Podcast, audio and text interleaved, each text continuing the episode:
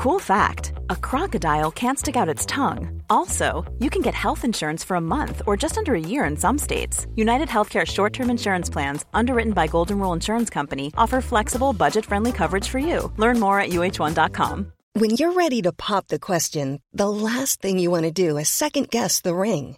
At Bluenile.com, you can design a one of a kind ring with the ease and convenience of shopping online. Choose your diamond and setting. When you find the one, you'll get it delivered right to your door. Go to Bluenile.com and use promo code LISTEN to get $50 off your purchase of $500 or more. That's code LISTEN at Bluenile.com for $50 off your purchase. Bluenile.com code LISTEN. Many of us have those stubborn pounds that seem impossible to lose, no matter how good we eat or how hard we work out. My solution is PlushCare. PlushCare is a leading telehealth provider with doctors who are there for you day and night to partner with you in your weight loss journey. They can prescribe FDA-approved weight loss medications like Wagovi and Zepbound for those who qualify. Plus, they accept most insurance plans. To get started, visit plushcare.com slash weight loss. That's plushcare.com slash weight loss.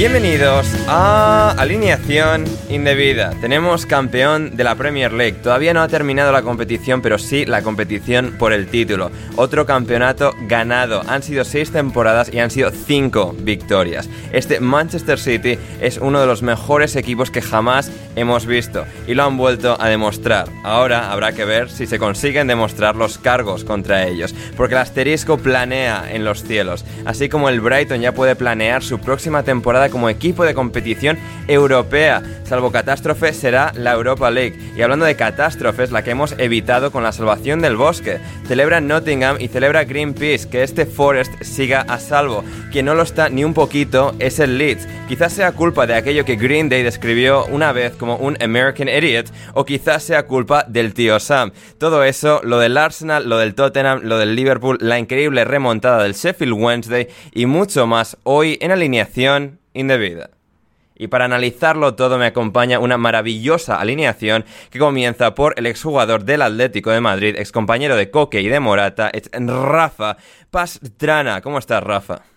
¿Qué tal, Ander? ¿Qué tal, chavales? Pues por aquí todo bien, la verdad que una jornada bastante entretenida. Yo salgo muy reforzado porque yo había apostado por, por el Forest y su, su mantenimiento. No pensaba que fuese a ser frente a un Arsenal que todavía podía haber ganado la liga haber luchado por mantener en, la carrera, pero bueno, pues eso, hoy venimos, yo creo que yo vengo con ganas de pasar facturitas, porque se me acusa mucho de lo de, de tal, y soy como Roberto Gómez, acierto más de lo que fallo.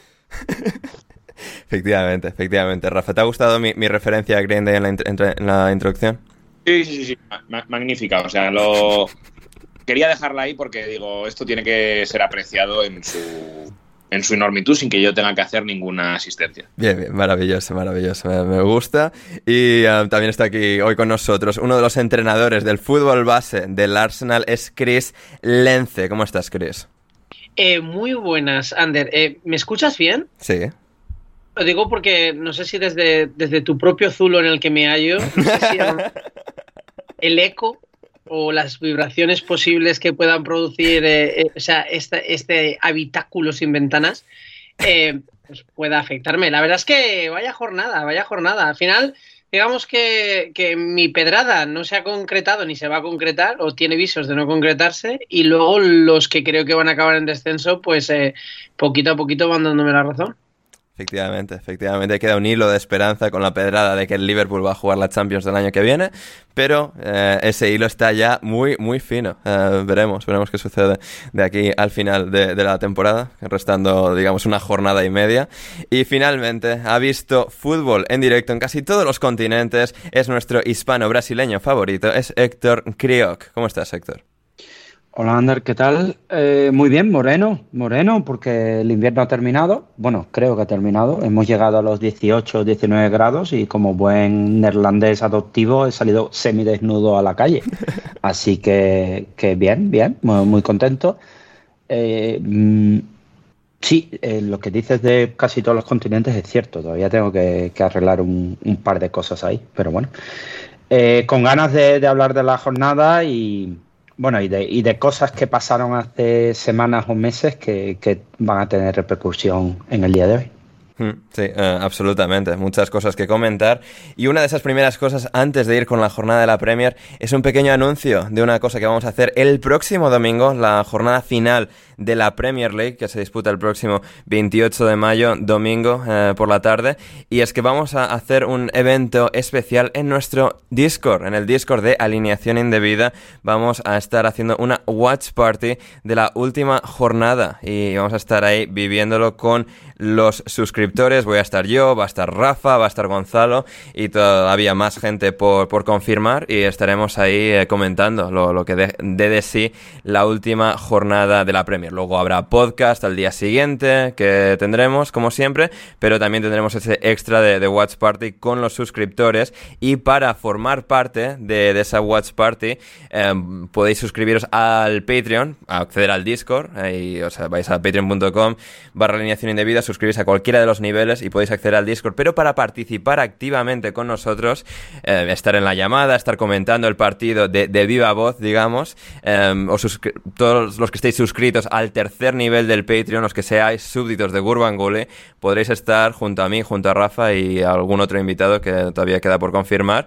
Así que eso, no, no lo dudéis y, uniros a nosotros para esa fiesta del último día de la Premier League. Y como digo también, el resto de participantes del Discord de cualquiera de los niveles podrá participar mediante el chat eh, escrito. Así que ahí estaremos, ahí estaremos comentando. Eh, Rafa, ¿estás emocionado? Hombre, eh, yo es que creo que quien no puede estar emocionado con esto, ¿no? Te iba a preguntar, Dígame. ¿cuánto, por qué exigua cantidad se puede participar en este evento? A ver, pues una, exigua cantidad. Em, a ver, bueno, a ver, yo, yo, es que yo me acuerdo, puse yo unos precios cuando abrimos el Patreon y tal, que, a ver, como el Patreon cobraba en dólares, lo adapté tal para que quedase como redondeado en 10 euros. Luego, creo que a partir de la invasión de Rusia en Ucrania eh, y el cambio, el cambio de monedas dólar-euro, saltó de manera automática a... Em, son 11, creo que es 11 eh, euros 50 o sea, 11 dólares 50 y euros no sé si ha quedado ya por encima de 12. Así que, bueno, una cantidad irrisoria eh, para el gran evento magno que, vamos a celebrar. me parece eh, un regalo, o sea, ¿qué es eso? sí, sí, o sea, vamos, menú del día, o sea, en un restaurante medio de España y es una experiencia, o sea, que se lleva la gente para toda la vida. Estar ahí comentando la Premier con nosotros en una jornada en la que todavía pueden pasar muchas cosas, que parece que ya está aquí todo el pescado vendido, pero pueden, si, eres, si eres aficionado del Leicester, del Leeds, del Everton, pues es que mm, hay que estar, va a haber que estar. Va a haber que estar, efectivamente. Y sí, sí, así que no, no os lo perdáis. Queridos oyentes, suscribíos, como, como digo, eh, en el Patreon, patreon.com. Suscribís ahí, entráis de manera automática en el, en el server de, de Discord de alineación indebida y ahí podréis estar eh, con, nosotros, sea mediante el chat en escrito o hablando con, con nosotros. Podéis darle palos a Gonzalo, por ejemplo, por, por sus eh, predicciones de, mitad de temporada. va, a ser, va a ser divertido, gente, así que no os lo perdáis. estad ahí con, con nosotros. Y y, nada, eso, eh, del resto del podcast, suscribíos, dad like, comentad todas esas cosas buenas respecto al programa de hoy. Y vamos ya con la jornada de la Premier League de este último fin de semana, comenzando no por el Manchester City al que vamos a llegar y al que vamos a analizar en detalle, sino por ese otro partido, el partido que de hecho hizo campeón al Manchester City este fin de semana, que fue la victoria del Nottingham Forest sobre el Arsenal. Partido absolutamente magnífico por parte del Nottingham Forest, sobre todo menos por parte del Arsenal y para diseccionar, para analizar en primera instancia lo que ha supuesto esta salvación de Nottingham Forest, vamos a escuchar un audio de una persona muy, muy especial, eh, gran amigo, compañero de, de este podcast. Tenemos a Borja García, que nos ha enviado el siguiente audio desde México. Hola, hola Ander, ¿qué tal? Hola oyentes de alineación indebida, hola contertulios. Bueno, voy a enviar este audio antes de que la cosa pase a mayores y llegue a un estado en el que posiblemente no pueda enviar el audio para analizar la permanencia del Nottingham Forest en Premier League. Eh, Ander no me ha pedido que mande el audio, pero yo lo mando igualmente y entro en el, en el podcast porque evidentemente la noticia del día, la noticia del podcast de esta semana es la permanencia del Nottingham Forest una temporada más en la Premier League. Luego dicen, creo que alguien ha ganado la liga, pero vamos, tampoco cosa, o sea, no importa, no importa porque además ya lo dijeron, lo dijo Ferran Soriano, el, el director general del City, que lo suyo era la Liga de Campeones y que además no se gastan dinero, no hay otros que se gastan más dinero, pero, pero bueno, no hablemos de un alto ejecutivo de altos éxitos como Ferran Soriano y hablemos de la noticia de la semana, de la noticia del día, de la noticia del mes, de la noticia de la temporada, que es la permanencia del Nottingham Forest tras derrotar al Arsenal 1-0 con gol del nigeriano Taigo Awonye que ha marcado cinco goles en los tres últimos partidos. Y si nos vamos un poco más atrás, cinco goles y una asistencia en los cinco últimos partidos jugados en la Premier League. Nosotros ya lo dijimos en el Minuto Forest que Aguonigi podía ser una buena, un buen jugador, un buen complemento para el Forest y sobre todo que cuando no tiene que pensar es muy bueno. Y ya se ha demostrado en el momento en el que no ha tenido que pensar y le han llegado balones, los ha rematado y los ha metido para adentro a la cazuela. Así que bueno, el Forest ha sufrido mucho, hemos sufrido mucho, pero ya se sabe que si no cuesta, si y no cuesta, pues no, pues no se disfruta. Nos hemos salvado con una jornada. Ahora vamos a ir al partido de homenaje a Roy Hodgson, a Crystal Palace la semana que viene a Londres, lo cual la verdad es que me alegra, me alegra que esté el Forest ahí en ese partido de, de Roy Hodgson y ver cómo el Leeds y el Everton se eh, juegan esa plaza de descenso y bueno, quizás el Leicester, al que le queda un partido todavía esta jornada. Yo creo que no hará ni falta que diga quién yo quiero que baje, pero bueno, eso ya lo dejemos. Ahora nos alegramos, nos alegramos, una temporada dura para el Forest, temporada difícil, demasiados fichajes, clarísimamente demasiados fichajes para hacer fácil la labor de Steve Cooper. Pero aparte de ello, yo creo que también es necesario decir las muchas lesiones que ha tenido el Forest. Es de los equipos que más lesiones eh, ha tenido en la liga. Veía una estadística el otro día, creo que es el segundo o tercer equipo de la Premier que más días ha perdido por lesiones y se cuantifican los días que cada jugador pierde. Eso no ha permitido al, eh, al, equipo desarrollarse. Y ahora en los últimos cinco o seis partidos, cuando ha empezado a recuperar jugadores, hemos vuelto de nuevo a ver que por lo menos competía el equipo. En todo ello, yo creo que dos claves. Uno, eh, como Evangelos Marinakis de manera realmente increíble, que yo aún no me explico cómo, pero bueno, no ha echado a Steve Cooper, lo ha mantenido toda la temporada, sobre todo aquella decisión que tomó en la primera parte de la temporada, en torno a octubre, supuso un punto de inflexión, yo creo, bastante grande eh, en, el equipo y en la plantilla. Y la segunda, la segunda razón, aparte, bueno, los goles, eh, la táctica, los jugadores y demás, yo creo que para mí ha sido la unidad que ha tenido el club, la unidad que ha tenido la, eh, la afición, la plantilla, una plantilla que, mm, que no se ha dejado ir, que ha creído Steve Cooper, yo creo que hay, hay que darle eh, casi más mérito por eso que por la parte, eh, digamos, táctica, sino cómo ha conseguido mantener a la plantilla creyendo, porque, bueno, en otros casos lo hemos visto, otros equipos, las plantillas se dejan ir, y eh, la unidad de la afición. En ningún momento en toda la temporada, y ha habido momentos muy, muy duros, 11 partidos sin perder, 6 goles que te mete el City, 4 que te mete el West Ham, ha habido momentos muy, muy duros, eh, pero en ningún momento ha dejado de creer la afición y sobre todo en ningún momento ha dejado de apoyar a los jugadores. Y eso se ha, producido, pues bueno, yo creo que un ambiente que por lo menos ha hecho posible el intentar salvarse. Así que nada, yo voy a seguir eh, celebrando, voy a seguir celebrando la noticia del fin de semana, la salvación del Forest, que va a estar una temporada más en Premier League. Veremos a ver cuánto dura. Tampoco nos hagamos ilusiones, yo no soy iluso, esto es como es, el fútbol británico es como es, al Forest posiblemente no le corresponda estar en Premier League, pero todas las temporadas que que nos queden por delante las vamos a disfrutar. Así que nada, un abrazo para todos, un abrazo Ander y, nada, que espero que se hable de la noticia, de, que en alineación indebida se hable debidamente de la noticia de este fin de semana, que evidentemente no es otra, lo vuelvo a repetir, que la permanencia del Nottingham Forest. La temporada que viene más. Y más ahora en alineación indebida. Rafa, ahí teníamos a nuestro buen amigo Borja. Eh, valoraciones. Entiendo que cuando Borja ha dicho que no se lo habías pedido, eh, o sea, no se lo habías pedido de verdad. Efectivamente, yo estaba tan tranquilo ayer por la tarde, sábado noche, y eh, de repente me llega un audio de 5 minutos y un segundo de, de Borja. Y yo digo, vale, o sea, en cuanto lo he visto ya sabía lo que era y era exactamente esto. Sí, sí, es lo mejor de todo. Que no, es decir, yo ya había, meditado pedirle el audio hoy, el domingo, para el programa, pero nada, él ya al acabar el partido, eh, para adelante y, y, con el audio, sí, sí. Joder, maravilla. Sí, sí. A ver, eh, y, me refiero, nadie más autorizado que, que Borja. No, no, o sea, buena turra del Forest, muy, muy buenos puntos. Eh, no sé si lo, lo, está. O sea, no sé si hay programa esta próxima semana, pero si, tanto si lo hay como si no lo hay, suscribíos al Minuto Forest para eh, descubrir si habrá programa de análisis de la salvación del Forest. Nada, que bueno, ahí tenía, teníamos cinco minutos de Borja.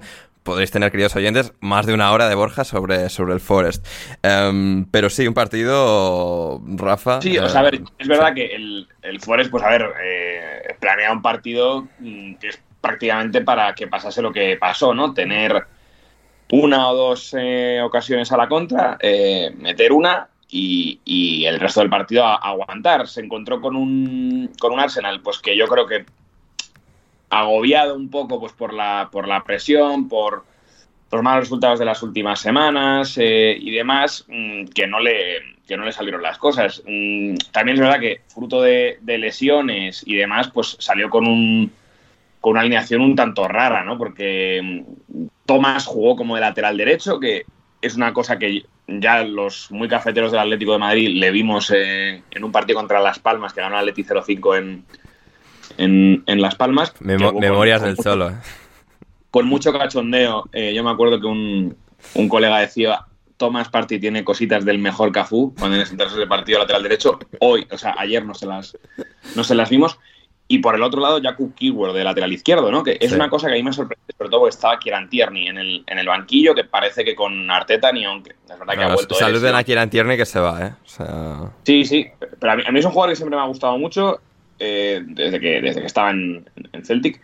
Pero mm, parece que Arteta no. Eh, entonces, bueno, hombre, a ver, él tiene mucho más criterio que yo. O sea, que yo ahí no voy a discutir. Pero me pareció un poco cuestionable que es verdad que sin Zinchenko pues eh, salieras con con Kiwi, que aunque técnicamente no es lo peor, eh, no es un lateral izquierdo, efectivamente. Es que, casi me hubiese parecido más normal, sobre todo con precedentes del propio Arsenal, saca lateral izquierdo, que alguna vez lo han hecho, eh, Thomas Jorginho en el centro en vez de saca, y mantienes a White en la derecha y Gabriel Kiwi de centrales. Pero... Sí, o puede haber salido con una especie de 3-5-2, ¿no? Y pues eso, pues saca y mm. Trozar como carrileros, mm, no sé. Eh, hubiera sido igual algo menos mm, atascón en la salida de balón, que yo creo que es lo que le, es lo que le pasó, porque al final el Arsenal tampoco tiene ocasiones excesivamente claras, pese a que tiene más del 80% de la posesión en el, en el partido. Y frente a ello, pues un, un, Nottingham Forest que efectivamente, pues el, yo creo que el gran punto es el que hacía Borja, ¿no? Que Aguonigi desde que volvió de la lesión, es verdad que creo que el mismo día que vuelve la lía haciendo un penalti en un partido que acaba perdiendo el Forest en, un, en un, en un córner, pero desde los últimos tres partidos que, que en un equipo que esté eh, jugando la salvación pues haya un tío que meta cinco goles, pues evidentemente te da, te da la vida. Pero para mí yo creo que el, principal activo de este, de este Forest y el a través del cual podemos entender que este equipo se ha salvado es los últimos 8, 9, 10 partidos de Morgan White, que yo creo que han estado, o sea, es una absoluta brillantez, están muy por encima del nivel de sus compañeros, eh, ya sea Bernard Johnson cuando juega o demás, pero yo creo que Morgan Gibbs White y, también Danilo son los dos jugadores un poco más diferenciales de este equipo y que le dan eh, un punto que igual pues el Leeds no tiene o que el Everton no tiene y que a todos los efectos pues han conseguido que se salve. Y luego, pues para mí la gran sorpresa es el tema de, Felipe de Felipe Augusto Monteiro, eh, jugador que yo le he visto, o sea, toda todo el tiempo que he estado desde enero, yo no le he visto hacer ningún partido excesivamente malo. Habrá días que ha estado más gris, pero en general es un tío que ha estado cumpliendo prácticamente siempre. Y me sorprende mucho porque yo ya le veía eh, prácticamente de, de, retirada. O sea, no lo digo por menospreciarle, pero yo le, los ratos que tuvo el año pasado la segunda parte de la temporada en el Atleti fueron muy malos. La primera parte de la temporada aquí prácticamente no contaba absolutamente nada y se le veía ya pues muy tieso. Yo pensaba que para, para partidos en los que pudiera haber espacios o tal, que lo iba a pasar mal. Y, vamos, eh, para nada, ¿no? Incluso ha tenido goles anulados, ha sido también protagonista no solo en defensa, sino en ataque. O sea que yo creo que ha sido una, una buena, y lo decía ayer Borja también por Twitter, que ha sido una muy buena adición en el mercado de invierno. Así que bueno, yo personalmente, aunque Borja diga que no tienen que estar en, en Premier, creo que hay anomalías mayores, porque al final, pues Nottingham es una ciudad bastante más grande que, por ejemplo, puede ser Bournemouth. O Burnley. Eh, o Burnley, entonces, pues, eh, o, por ejemplo, de los que van a subir, ¿no? Es que puede subir el Luton o el Coventry, ¿no? Sí, sí. Me parece más anomalía cualquiera de esos dos que el, que el Forest. O sea que nosotros, por nuestra parte, celebramos que, se mantenga el equipo de nuestro querido Forest Live un año más. Efectivamente. Um, Chris, del Arsenal, ¿alguna lectura rápida? Nuestro amigo Leonardo Silva decía en Twitter, haciendo referencia al propio Mikel Arteta en aquel documental de, de Amazon, I accept losing, guys, I don't accept these fucking standards. Fue, fue un partido que, que dejó muy mal sabor de boca en todo el, el entorno del Arsenal, me parece. Sí, bueno, a ver, es que esto es como todo. O sea, llega un momento en el que cuando has estado durante tantas temporadas, o sea, durante tantas jornadas, eh, pues eso, como, como primero, luego se te escapa. A ver, semana tras semana decimos lo mismo, pero es verdad, la gente, la gente pierde la perspectiva de lo que, de lo que, de los objetivos del Arsenal de esta temporada. Que nos, han engañado, Chris, nos han estafado, nos, nos, hicieron ilusionarnos con, con poder hacer algo y luego nos han dejado sin ello, deben eh, morir. Eh, se podría decir, pero bueno, claro, las lecturas en base a ello al final acaban siendo de, de alguna forma u otra bastante irrealistas e injustas. Es decir, si está claro que, que eh, de principios, el Arsenal en verdad su objetivo era poder entrar en Champions. Una vez eso ya estaba conseguido, estando de primero, se quería que, ganase la liga. Todos sabemos del potencial del City, de la capacidad que tiene el City. Al final no se consigue. Y bueno, al final se acaban haciendo lecturas de, bueno, debería a lo mejor este jugador no haber estado, faltaba aquel jugador, eh, pues al final el, Arsenal ha dejado escapar la liga, etcétera, etcétera. Se hacen muchas lecturas, a mi parecer injustas, y la realidad luego al final acaba diciendo que la dinámica que ya viene dada es por una, por un equipo joven, es un equipo joven como habíamos, eh, como habíamos dicho y no están acostumbrados a, lidiar con estas lides. Entonces, para empezar, es normal que aguantar 38 eh, jornadas al pie del cañón es difícil, sobre todo cuando tienes a, equipos como el City que están acostumbrados en, estas, eh, digamos, en estos contextos que te siguen apretando, te siguen apretando, te ganan en duelo directo pues es muy difícil mantener ese mismo nivel. Y luego ya también se junta que hay jugadores en particular que no han estado a ese nivel de excelencia que han estado durante, digamos, los tres primeros cuartos de, la temporada. Saka no está siendo tan efectivo y marcando tantos goles. Martinelli no estaba teniendo tanta influencia y ahora con la lesión, pues evidentemente tienes que eh, pues utilizar otro tipo de jugadores, en este caso eh, ayer Trossard, que bueno, que es un jugador eh, bastante bueno con uno contra uno, pero aún todavía no está hecho al equipo o no ha conseguido aún todavía pues, tener ese impacto mayor como para poder disputar el, digamos, el, puesto a Martinelli en estos momentos. Luego tienes jugadores como, eh, como, como eh, Party que no están a su máximo nivel y Jorginho ha estado, digamos, comiéndole la tostada últimamente, aunque tampoco ha sido a, un nivel espectacular. El gol de ayer fue eh, Odegar perdiendo un balón, sea, el jugador capitán, el más importante, el que en verdad eh, se podría decir que ha sido el mejor de toda la temporada, incluso el mejor en este tramo final del, eh, del equipo, es el que provoca la contra y produce el 1-0. O sea, empiezas a, empiezas a sumar piezas, no tienes a Saliba, tienes que poner a, a Kibor y cambiar la defensa porque tu defensa de 4 con Rob Holding mm, acaba concediendo demasiado y tienes que cambiar la estructura. Bueno, llega, llega un momento en el que hay que entender de que el Arsenal objetivo no era ese, el objetivo era la Champions y es normal que ahora mismo después de la, de la desilusión, porque incluso es una desilusión para ellos mismos. No es el objetivo, pero estando ahí, pues sí que se te queda sabor amargo. Eres, eres un ser humano. Es normal y sobre todo jugadores jóvenes que lo tienen ahí, que están disfrutando, pues es normal que haya ese bajón y la gestión de ese bajón a nivel anímico y psicológico no es tan fácil. No es lo mismo pillar a, a jugadores ya mayores, curtidos, que están acostumbrados pues eso, a tener, eh, digamos, competiciones en, la punta de los dedos y que se les escape o, recibir golpes bastante duros y reponerse porque forma parte de lo que es la carrera de un jugador a nivel élite. Pero bueno, o sea, todo esto, bueno, se veía venir. Aún, aún así, aún así, ha habido actuaciones bastante interesantes hacia el final, como contra el Newcastle, por ejemplo, por poner alguna, eh, que, más o menos uno puede decir que no ha sido todo un espejismo, o sea que al fin y al cabo no ha acabado de la manera en la que uno quería, pero sí que es verdad que, como decía bien eh, Rafa, pues más de un 80% de la posesión, mm, no fue un partido tampoco en el que hayan el que crearon ocasiones muy fuertes. Gabriel Jesús, digamos que no está siendo tan incisivo como, como en los tres cuartos de temporada, sobre todo cuando, cuando volvió de la lesión. Pero bueno, hay que darle un mérito enorme y cualquier cosa, o sea, se puede hacer un análisis crítico, que para eso estamos, pero, pero siempre yo creo que hay que poner la coletilla de pero han excedido, digamos, las, eh, las expectativas, porque me, resulta me resultaría bastante injusto que, esa coletilla no apareciese y se le diese, digamos, el, la, digamos, la magnitud eh, precisa y no exacerbada que se ha hecho después de, de pues, tirarse durante toda la temporada como primero maravillosamente capturado. Héctor, no, nos vamos con el Manchester City. Eh, Rafa, ¿querías? Ander, yo una cosa que, yo creo que como no se va a pegar, poder pegar mucho a Guardiola este año, igual se le, se le llama fracasado a Arteta y en tanto Arteta es un fracasado, su maestro es un fracasado, ¿no?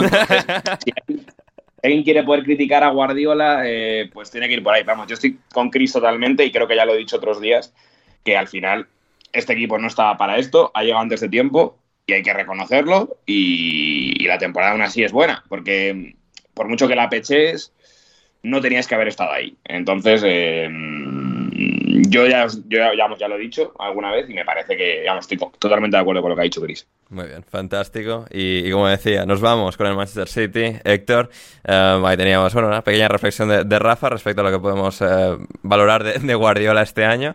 Eh, a ver, durante el City-Chelsea, este trascendental City-Chelsea, que por supuesto el Manchester City ha jugado con los suplentes y por supuesto ha ganado igualmente al Chelsea. ese tú sé que estás haciéndote la cena, Héctor, ¿qué tal la cena? Bien, bien, bastante bien. Bastante mejor que el Chelsea. Bastante mejor que el Chelsea. Sí, sí. Se te, da mejor, ¿Se te dan mejor los fogones, Héctor, que a Frank Lampard el fútbol? Es bastante probable, es bastante probable y de hecho creo que también se me da mejor que a Frank comer, ¿eh? porque, porque le veo como perdiendo, perdiendo masa. No sé si, si es por el estrés o ya, ya no come pais, no sé exactamente a qué se debe, pero, pero veo a, Frank como encogiendo, lo veo como encogiendo al bueno de Frank. Sí, a sus equipos también mucho um, sobre, el campo.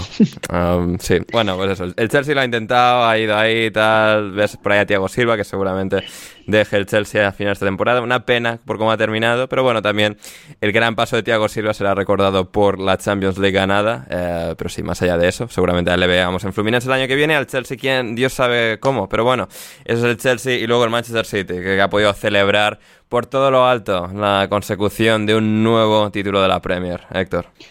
Del, Chelsea uh, Under, que, me ha dado tiempo a ver, a ver un poco las mejores partes.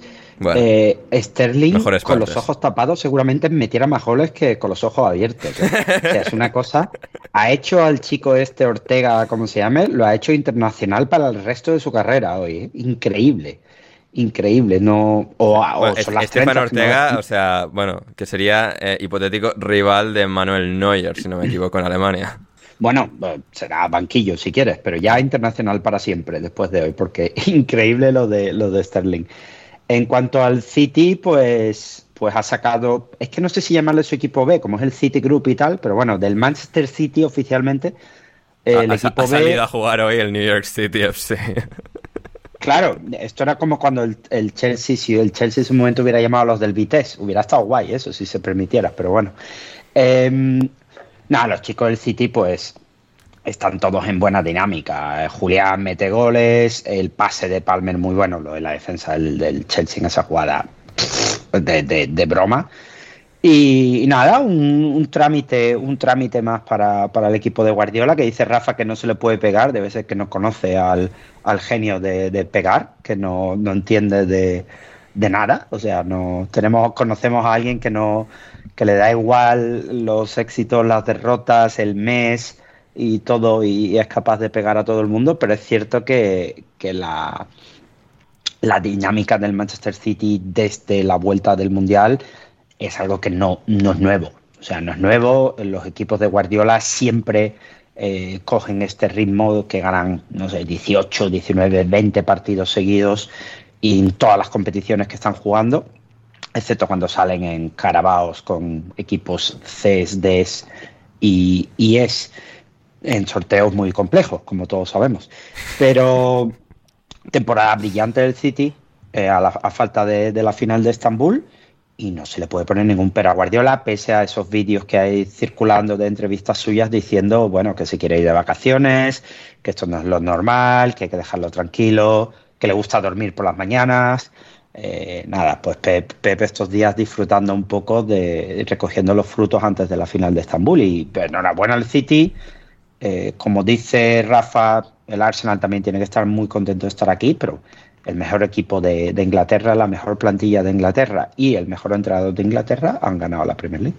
Así es, así es. Eh, también me gusta, o sea, Guardiola está, es tan bueno que puede poner el listón tan alto como no lo ha puesto nunca nadie y luego, digamos, no tener que ser víctima de ello porque te dicen, nada, que eso, eso no se puede valorar porque es irreal, porque está eh, fuera del alcance. Pero, pero no, no, está, está muy bien. Eh, Rafa, yo ayer decía, tras, bueno, eh, la confirmación del campeonato del City, que ojalá la Premier League se hubiese callado la boca y no hubiesen sacado el tema de, de los cargos legales contra el Manchester City de haber roto la, las reglas de la Premier League, porque es que desde entonces no han vuelto a perder.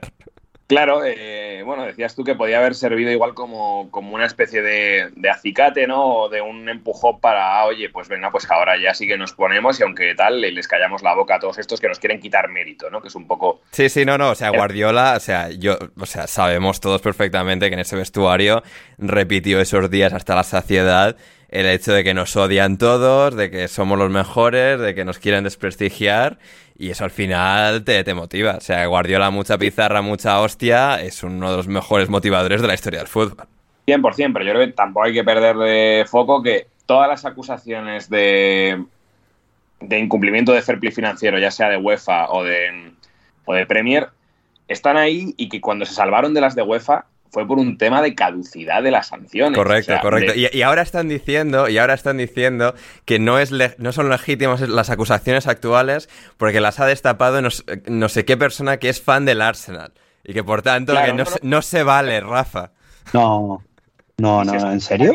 Sí, sí, sí, sí. Ahora, te lo paso del, Times de, de, Londres un momento. Y si os acordáis, muchas de las críticas que se hicieron en su día por parte de los abogados del Manchester City en el procedimiento frente al TAS era que, mm, vale, son ilegalidades, pero se han descubierto a través de filtraciones a los medios de comunicación, porque nos odian. Entonces, claro, que me refiero que los argumentos de defensa siempre mm, están un poco cogidos con pinzas, porque en general se han podido salvar por motivos, digamos, procesales, no porque tengan eh, razón en el fondo de la cuestión, sino... Entonces, todo eso mm, queramos o no, va a estar ahí y va a seguir estando ahí. Y es cierto que pues mancha un poco la competición o enturbia un poco el, el triunfo y sobre todo cuando, también lo decía Borja en su audio, ¿no? En plan, cuando también se nos pretende hacer creer que ellos son unas hermanitas de la caridad que no han gastado prácticamente nada en comparación con el resto de clubes en, en estos años, ¿no? Entonces, pues ahí hay que armonizar un poco las dos cosas porque ahora mismo es complicado pero en realidad pues mm, parten con parten con cierta ventaja como parte la, la, Juventus en Italia o como parte en otros equipos que eh, han utilizado las normas del fair financiero en su beneficio eh, rompiendo un poco la integridad la, de, la competición. Entonces mm, todo eso está ahí y yo entiendo que pero yo entiendo que si yo fuera futbolista y no tuviera la formación que tengo eh, pues diría sí van a por nosotros porque no les gustan nuestros dueños o por lo que sea, o porque nos tienen envidia y porque están amargados de que de las últimas seis hemos ganado cinco, ¿no? Pero bueno, eh, ahí están las dos cosas y cada uno evidentemente tiene sus argumentos para, hacerse fuerte. Hmm. Eh, es, muy interesante. sí, Héctor. No solo eso, ¿eh? no hay que olvidar que el, que el Manchester City es parte del City Group que es una de las empresas deportivas con más éxito del, planeta hoy en día. O sea, realmente lo de la envidia pueden tirarlo a lo grande, a lo grande, que no. literal, vamos. Luego, si quieres, hacemos el, repaso desde el de fan del City Group. Sí, sí. Pero sí, no, lo, que quería llegar también es que es interesante, ¿no? O sea, habrá que ver cómo se resuelve. Al final, pues se, se resolvió en 2020 de manera relativamente plácida para ellos, por lo que comentaba ahí Rafa, de habían caducado tal, los delitos, digamos, habrían prescrito. Pero, claro, en cuanto a percepción de... Porque al final, ¿qué es ganar una liga? O sea, sí, ganas a tus competidores, ganas los partidos, ganas más puntos que, que nadie, pero al final es una, es una cuestión en gran parte de, de prestigio, ¿no? De reconocimiento. Al final, la cosa de ganar no es solo tu propia satisfacción personal de saber o creer que eres mejor que tu oponente, al que has ganado, sino que se te perciba como el mejor, que se te perciba como el legítimo ganador. Y, claro, ahora mismo pues están ganando eh, todos estos títulos de manera brillante. Nadie les va a quitar a estos jugadores, estos entrenadores, todos los miembros del equipo del Manchester City, nadie les va a quitar estos momentos, ¿no? Como diría la, la expresión española, que te quiten lo bailado. Pero claro, pienso yo que sé, de otros ejemplos en el deporte, los tours que le quitaron a Lance Armstrong y tal, al final, claro, hay esa, hay esa dualidad, ¿no? Esa, esa, ese, ese componente de que por un lado está la percepción del público y luego la percepción, digamos, de los propios jugadores. No creo que ninguna de estas cosas, digamos, por lo metafísico que es o por, digamos, lo técnico que es a nivel legal, es decir, se puede demostrar que ah, o sea, han, incumplido, han incumplido X reglas, pero al mismo tiempo, pues los como ahí mismo Rafa mm, argumentaba, ¿no? Que son al final los jugadores seguramente no lo vayan a ver de esta manera. A nivel deportivo, Chris, no sé, más allá de cómo lo podamos percibir con, el tiempo, al final es que es un equipo eh, increíblemente brillante, que más allá de pues lo que pueda ser, digamos, la estructura detrás de por qué se han, han, tenido la posibilidad de armar un equipo tan increíble a partir de tener al entrenador más increíble de la historia del fútbol, a un grupo de jugadores absolutamente extraordinarios sobre el terreno de juego es que han jugado a un nivel eh, casi incomprensible de, lo bien que lo han hecho y este año también en la Champions veremos si rematan en la final, pero es esto, un, equipo extremadamente brillante. Sí, a ver, yo solo digo una cosa por poner en perspectiva yo creo que con eso dice bastante. O sea, el suplente, el delantero suplente del Manchester City es el titular campeón mundial de, de Qatar 2000, 2022. O sea, Perdón, sí, 2022. Con, eso, con eso yo creo que ya lo dice todo, un suplente. O sea, tienen un banquillo, tienen, o sea, tienen un equipo que en cualquier momento eh, pueden dar la vuelta a todo. Todos son, eh, digamos, eh, o sea, jugadores que en su equipo nacional eh, son lo más importante que existen. Tienen a Guardiola, que para algunos es el mejor entrenador del mundo, para otros es el mejor de la historia, para otros está al menos en una terna de, ser uno de los mejores entrenadores y lo dejamos ahí. está claro que después de seis campañas, que cinco de ellas eh, haya ganado la Premier y luego no sé si había, pues está saliendo ahora mismo un listado de, todas las competiciones que ha jugado Guardiola desde que, desde que se hizo cargo del Barcelona B.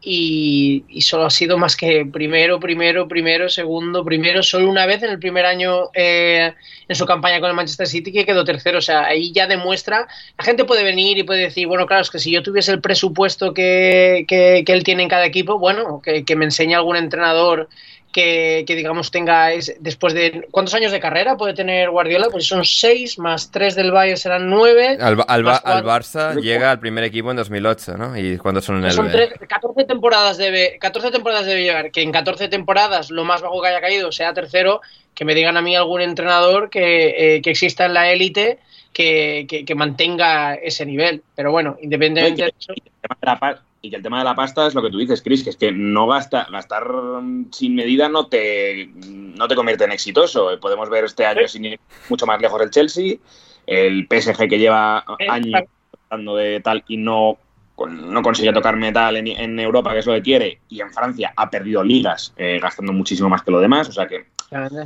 también hay que reconocer que por mucho que haya, haya gastado mucho más que los demás, su trayectoria es bastante más brillante que gente que solo se ha dedicado a gastar.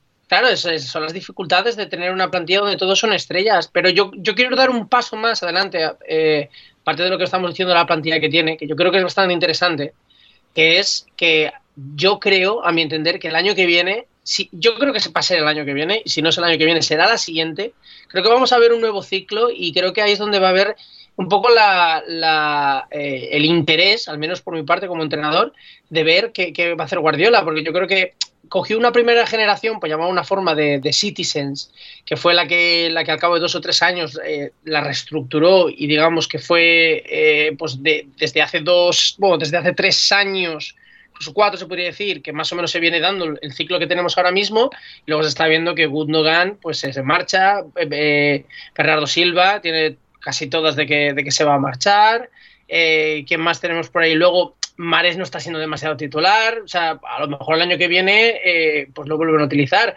pero a lo mejor están mirando por otro lado. Eh, si empezamos a mirar eh, piezas, yo creo que se va a ver, o sea, quiero ver si Palmer va a dar el paso, quiero ver si Rico Luis va a dar el paso y se, va a afianzar. Está claro que va a tener el Manchester City que reforzarse, o sea, creo que va a haber una cara nueva interesante. Que me gustará ver cuál va a ser el, el once tipo en, en las grandes en las grandes batallas. Quiero ver que, cómo, cómo, se va a ver este, este City. Bueno, eh, Kevin De Bruyne, ¿qué, edad tiene ya? 32, 3, creo. 32 ah, me parece. Ahora te, lo confirmo, pero está un poco ya en, esa, en ese rango. A ver, está. Evidentemente, De Bruyne es eh, de los pilares de, ese equipo, pero el fútbol, como bien se sabe... 31 todavía, cumple 32 este año. 32 este año. Llega un momento en el que no te lo ves venir y ya alguien ya te ha sacado del puesto. Entonces, perfectamente puede ser el año que viene o, dentro de dos años. Pero yo creo que estos dos años va a ser, si no ese cambio de ciclo, una transición. Y creo que ya me apostaría por jugar sobre seguro que a tres años vista vamos a ver un 11 completamente distinto. Entonces, tengo curiosidad si Guardiola quiere, al menos hasta el año que viene estará fijo no sé si seguirá un segundo año, un tercer año, pero si lo mantiene, me, gusta, me gustaría ver hacia dónde va a encararse esa plantilla de ese City para, para, para el futuro. Hmm. Em, Héctor, antes de hacer el repaso al resto del City Group, lo que mencionaba ahí antes de cómo recordaremos a este City, ¿no? Y dependiendo de cómo se resuelva eh, el tema de, las acusaciones, de, los cargos contra, contra ellos, 155 cargos de, la Premier League contra, contra ellos. Eh, no sé, ¿tú qué, opinión tienes al respecto de cuál puede ser la perspectiva general o tu perspectiva individual eh, respecto a cómo conceptualizamos lo que han sido estos años? Pues yo, a mí, yo quiero dejar el tema de, los, cargos aparte. No, no porque haya que ignorarlos, sino porque un poco lo que ha pasado en el campo eh, es algo que va un poquito más allá del tema del dinero. Por supuesto que si luego se demuestra... Sí, sí, no, o sea, yo eso lo entiendo, pero claro, digo de cuál, es decir, si le ponen ese, entre, ese asterisco entre comillas, se, se, irá siempre, va, si fueron muy buenos, pero tal, eh, tengo curiosidad de lo que puede ser esa perspectiva y un poco, yo qué sé, el paralelismo que hacía con Armstrong en el ciclismo, otros muchos ejemplos del deporte. Aquí, aquí la, cuestión cuál es, el que quiera odiar va a odiar.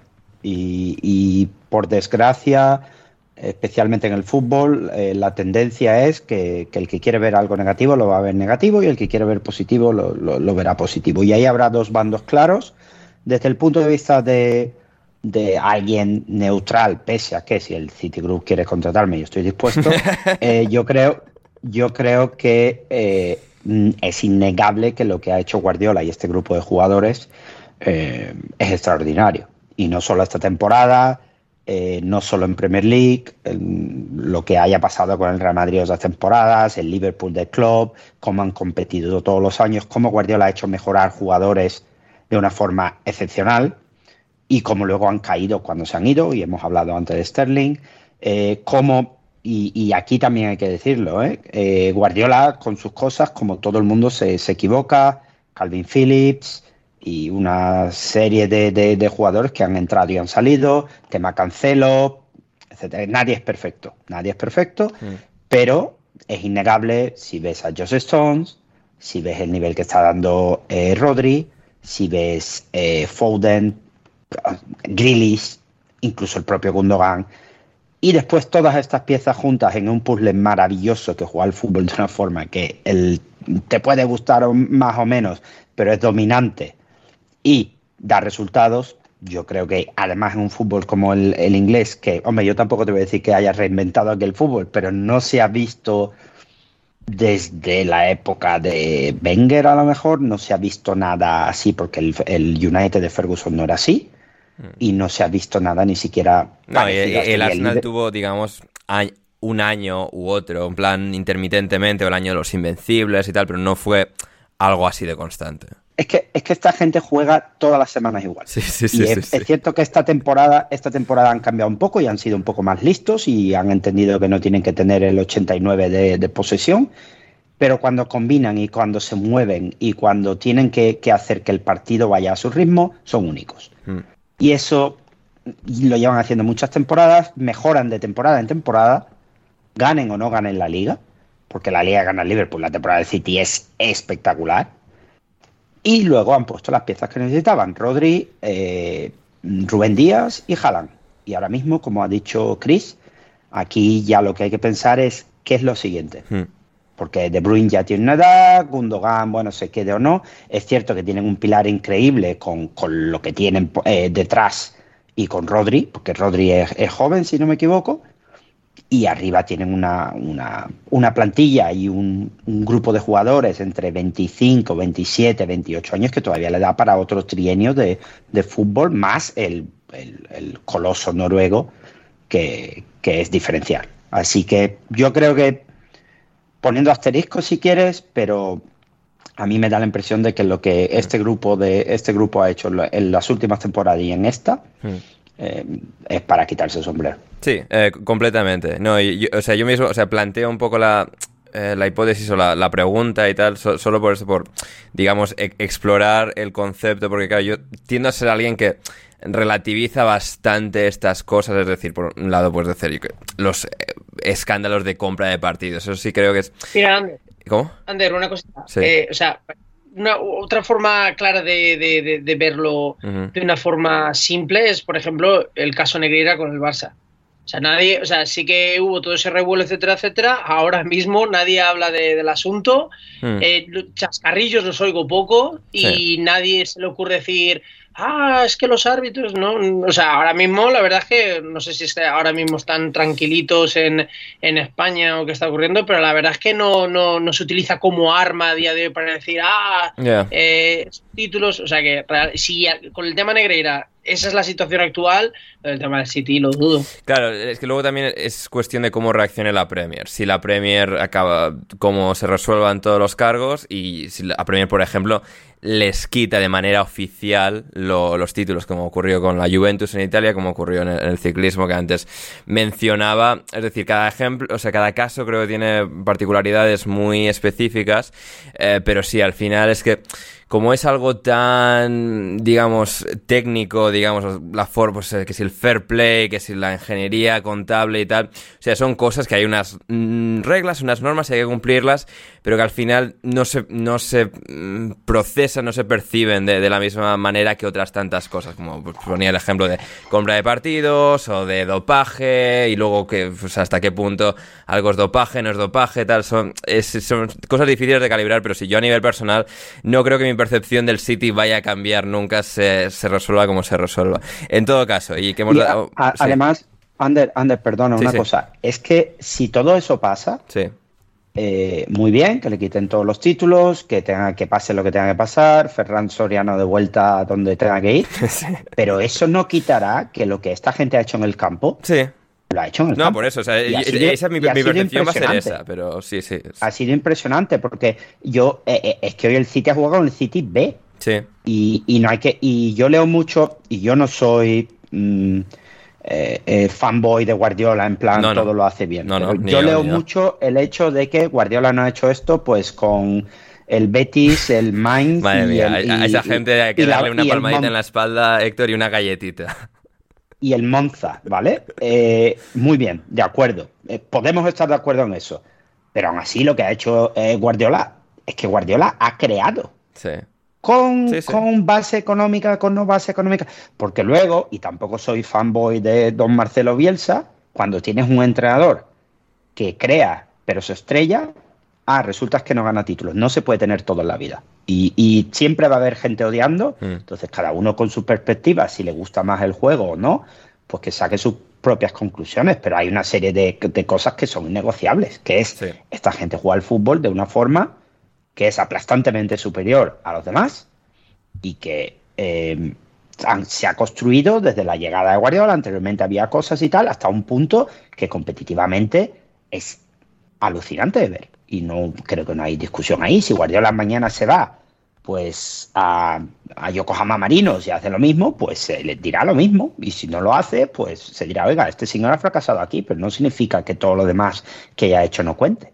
Hmm. No sé, yo creo que, ni blanco ni negro y no se puede tener todo en la vida. Sí, totalmente de acuerdo. Y ya, ya hemos dado mucha turra con el Manchester City. Nos vamos con el mejor equipo de la Premier League, el equipo número uno en nuestros corazones, Rafa. El Brighton and Hove Albion, victoria 3-1 sobre el Southampton y confirmación de que van a jugar la próxima edición de las competiciones europeas, salvo catástrofe dos derrotas muy, muy abultadas del Brighton en los dos partidos que le quedan y una victoria muy, muy abultada del Aston Villa, el Brighton estará jugando la próxima edición de la Europa League tras un partidazo de, Evan Ferguson, 18 años, y ha aparecido de la nada el jugador eh, exacto que necesitaba este equipo. Un delantero que tiene pinta de que puede terminar siendo un jugador de, verdadera élite y luego eh, el MVP para la gente que sabemos de fútbol de esta Premier League, Rafa, Pascal Gross con el 3-1. Sí, em, a ver, la verdad que lo de, lo de Ferguson es una cosa sorprendente porque en, en Navidad, cuando iba a ser el mercado de fichajes, que había jugado muy poco, sonó para venir al Preston. O sea, era un jugador que estaba de, esos que parecía que iba a salir cedido. Pero si os acordáis, pues justo en ese mes de enero, de repente tiene mm, una erupción que marca tres, tres, goles y ya pues se ha quedado eh, como el delantero de este equipo. Es verdad que ha tenido momentos que ha jugado Dani Huelve, que es verdad que ha tenido eh, ciertos momentos de cambio, pero en realidad, desde la vuelta al Mundial, creo que es el que más minutos de juego tiene, ¿no? Es verdad que, a ver, enfrente cuando tienes al, Southampton, que es verdad que le hemos dado muchísima cera al, pobre mm, al pobre Bazunu, pero es que hoy el partido Alex McCarthy también es criminal. Tiene una primera salida de balón que casi cuesta un gol, que es un disparo al palo de Mitoma. Eh, tiene una. Eh, yo creo que el primer gol de, Ferguson mm, se lo tiene que agradecer mucho a Alex McCarthy, que es mm, bastante ortopédico porque es un disparo que va centradito y que se le cuela por debajo el sobaco.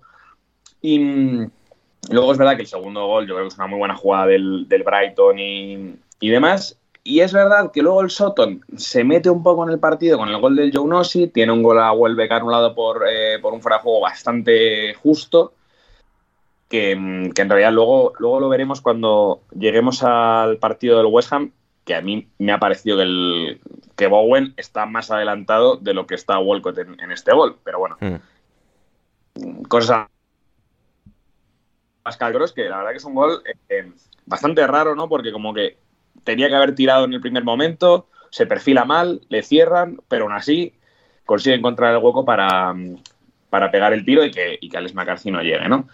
Pero bueno, lo que al final hemos visto es que es un, es un equipo muy...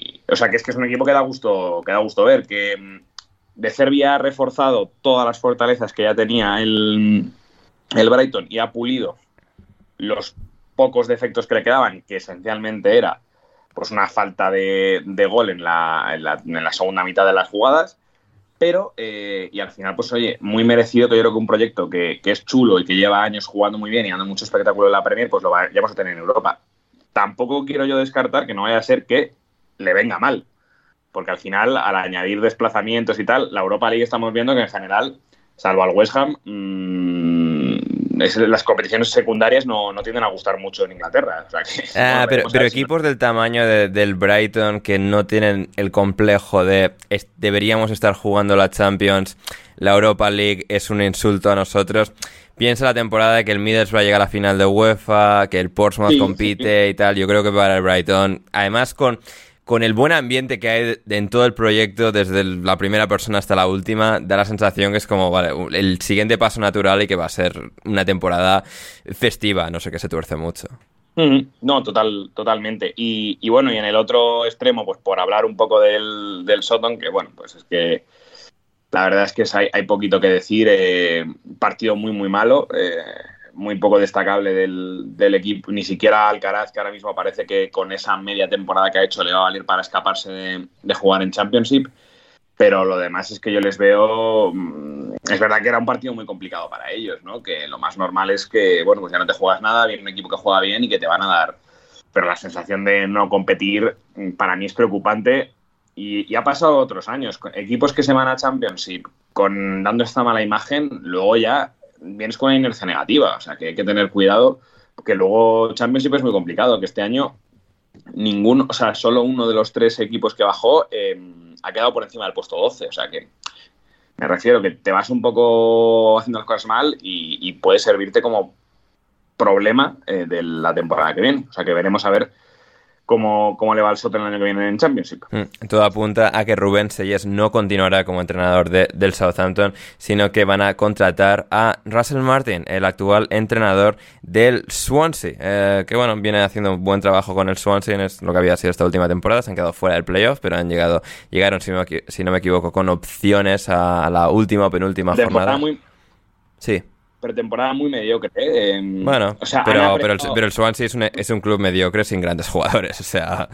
Sí, pero, pero con, por ejemplo, pues con Steve Cooper sí que te hacían otra cosa. Eh, sí, pero, pero, precisamente el mérito de Cooper que los metió en playoff y por eso dio el salto. Sí, y con dos, tres cedidos buenos, pues igual... Pero el Swansea este año, o sea, ha competido... Parecía que las últimas seis jornadas no llegaba a playoff y y al final, pues ganó tres partidos tontos seguidos a, tres equipos que vinieron haciendo el tonto, al Preston, al Blackburn y no me acuerdo quién más, y se colaron ahí. Hmm. Tienen un delantero que es, que es muy interesante porque igual suena para Premier este año, que es, eh, que es Joel Pirou, pero más allá de eso, mm, me refiero, el trabajo de... No es un típico entrenador que haya sonado tan, tan guay como... No, pero... Como este... Sí. O sea, eh, yo, yo por poner el parche, ¿eh? porque hmm. yo estoy, he estado leyendo cada cosa de este hombre que parece que vaya a, a ser el bueno, es, es, que el Swansea ha sido, creo que después del propio Burnley, eh, el, el segundo equipo con más posesión de la liga. Y claro, cuando estas cosas ocurren en Championship y tal, pues como, uy, ¿quién, quién, es, ¿quién es este señor extraño que está haciendo cosas raras, no? Pero, mm. pero bueno, no se lo hizo bien en MK Dons, le, sirvió para dar el salto a Swansea hace un año y ahora quizás eh, lo hecho en Swansea, pues le, sirva para, para el Southampton. Habrá que ver, habrá que ver, porque bueno, pues Southampton aprovechó por mucho, mucha juventud, muchos jugadores de, de proyección, no, no les ha salido bien. Eh, veo un poco el 11 que han utilizado en Brighton. Es como, bueno, Labia seguramente lo vendan, Ward Prowse quizás también, Alcaraz, veremos, veremos. hay buenos jugadores, pero necesitan un, refresco importante en, en, verano. Y muy bien, pues esto es toda esta primera parte. Vamos a una pequeña breve pausa y volvemos con mucho más de toda la jornada de la Premier League.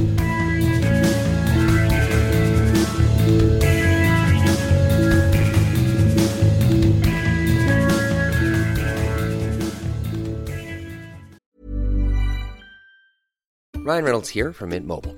With the price of just about everything going up during inflation, we thought we'd bring our prices down. So to help us, we brought in a reverse auctioneer, which is apparently a thing. Mint Mobile unlimited premium wireless. Ready to get 30, 30, bit to get 30, bit to get 20, 20, 20, bit to get 20, 20, bit to get 15, 15, 15, 15 just 15 bucks a month. So, Give it a try at mintmobile.com/switch. slash $45 up front for 3 months plus taxes and fees. Promo for new customers for limited time. Unlimited more than 40 gigabytes per month slows. Full terms at mintmobile.com. I'm Sandra, and I'm just the professional your small business was looking for. But you didn't hire me because you didn't use LinkedIn jobs. LinkedIn has professionals you can't find anywhere else, including those who aren't actively looking for a new job but might be open to the perfect role, like me.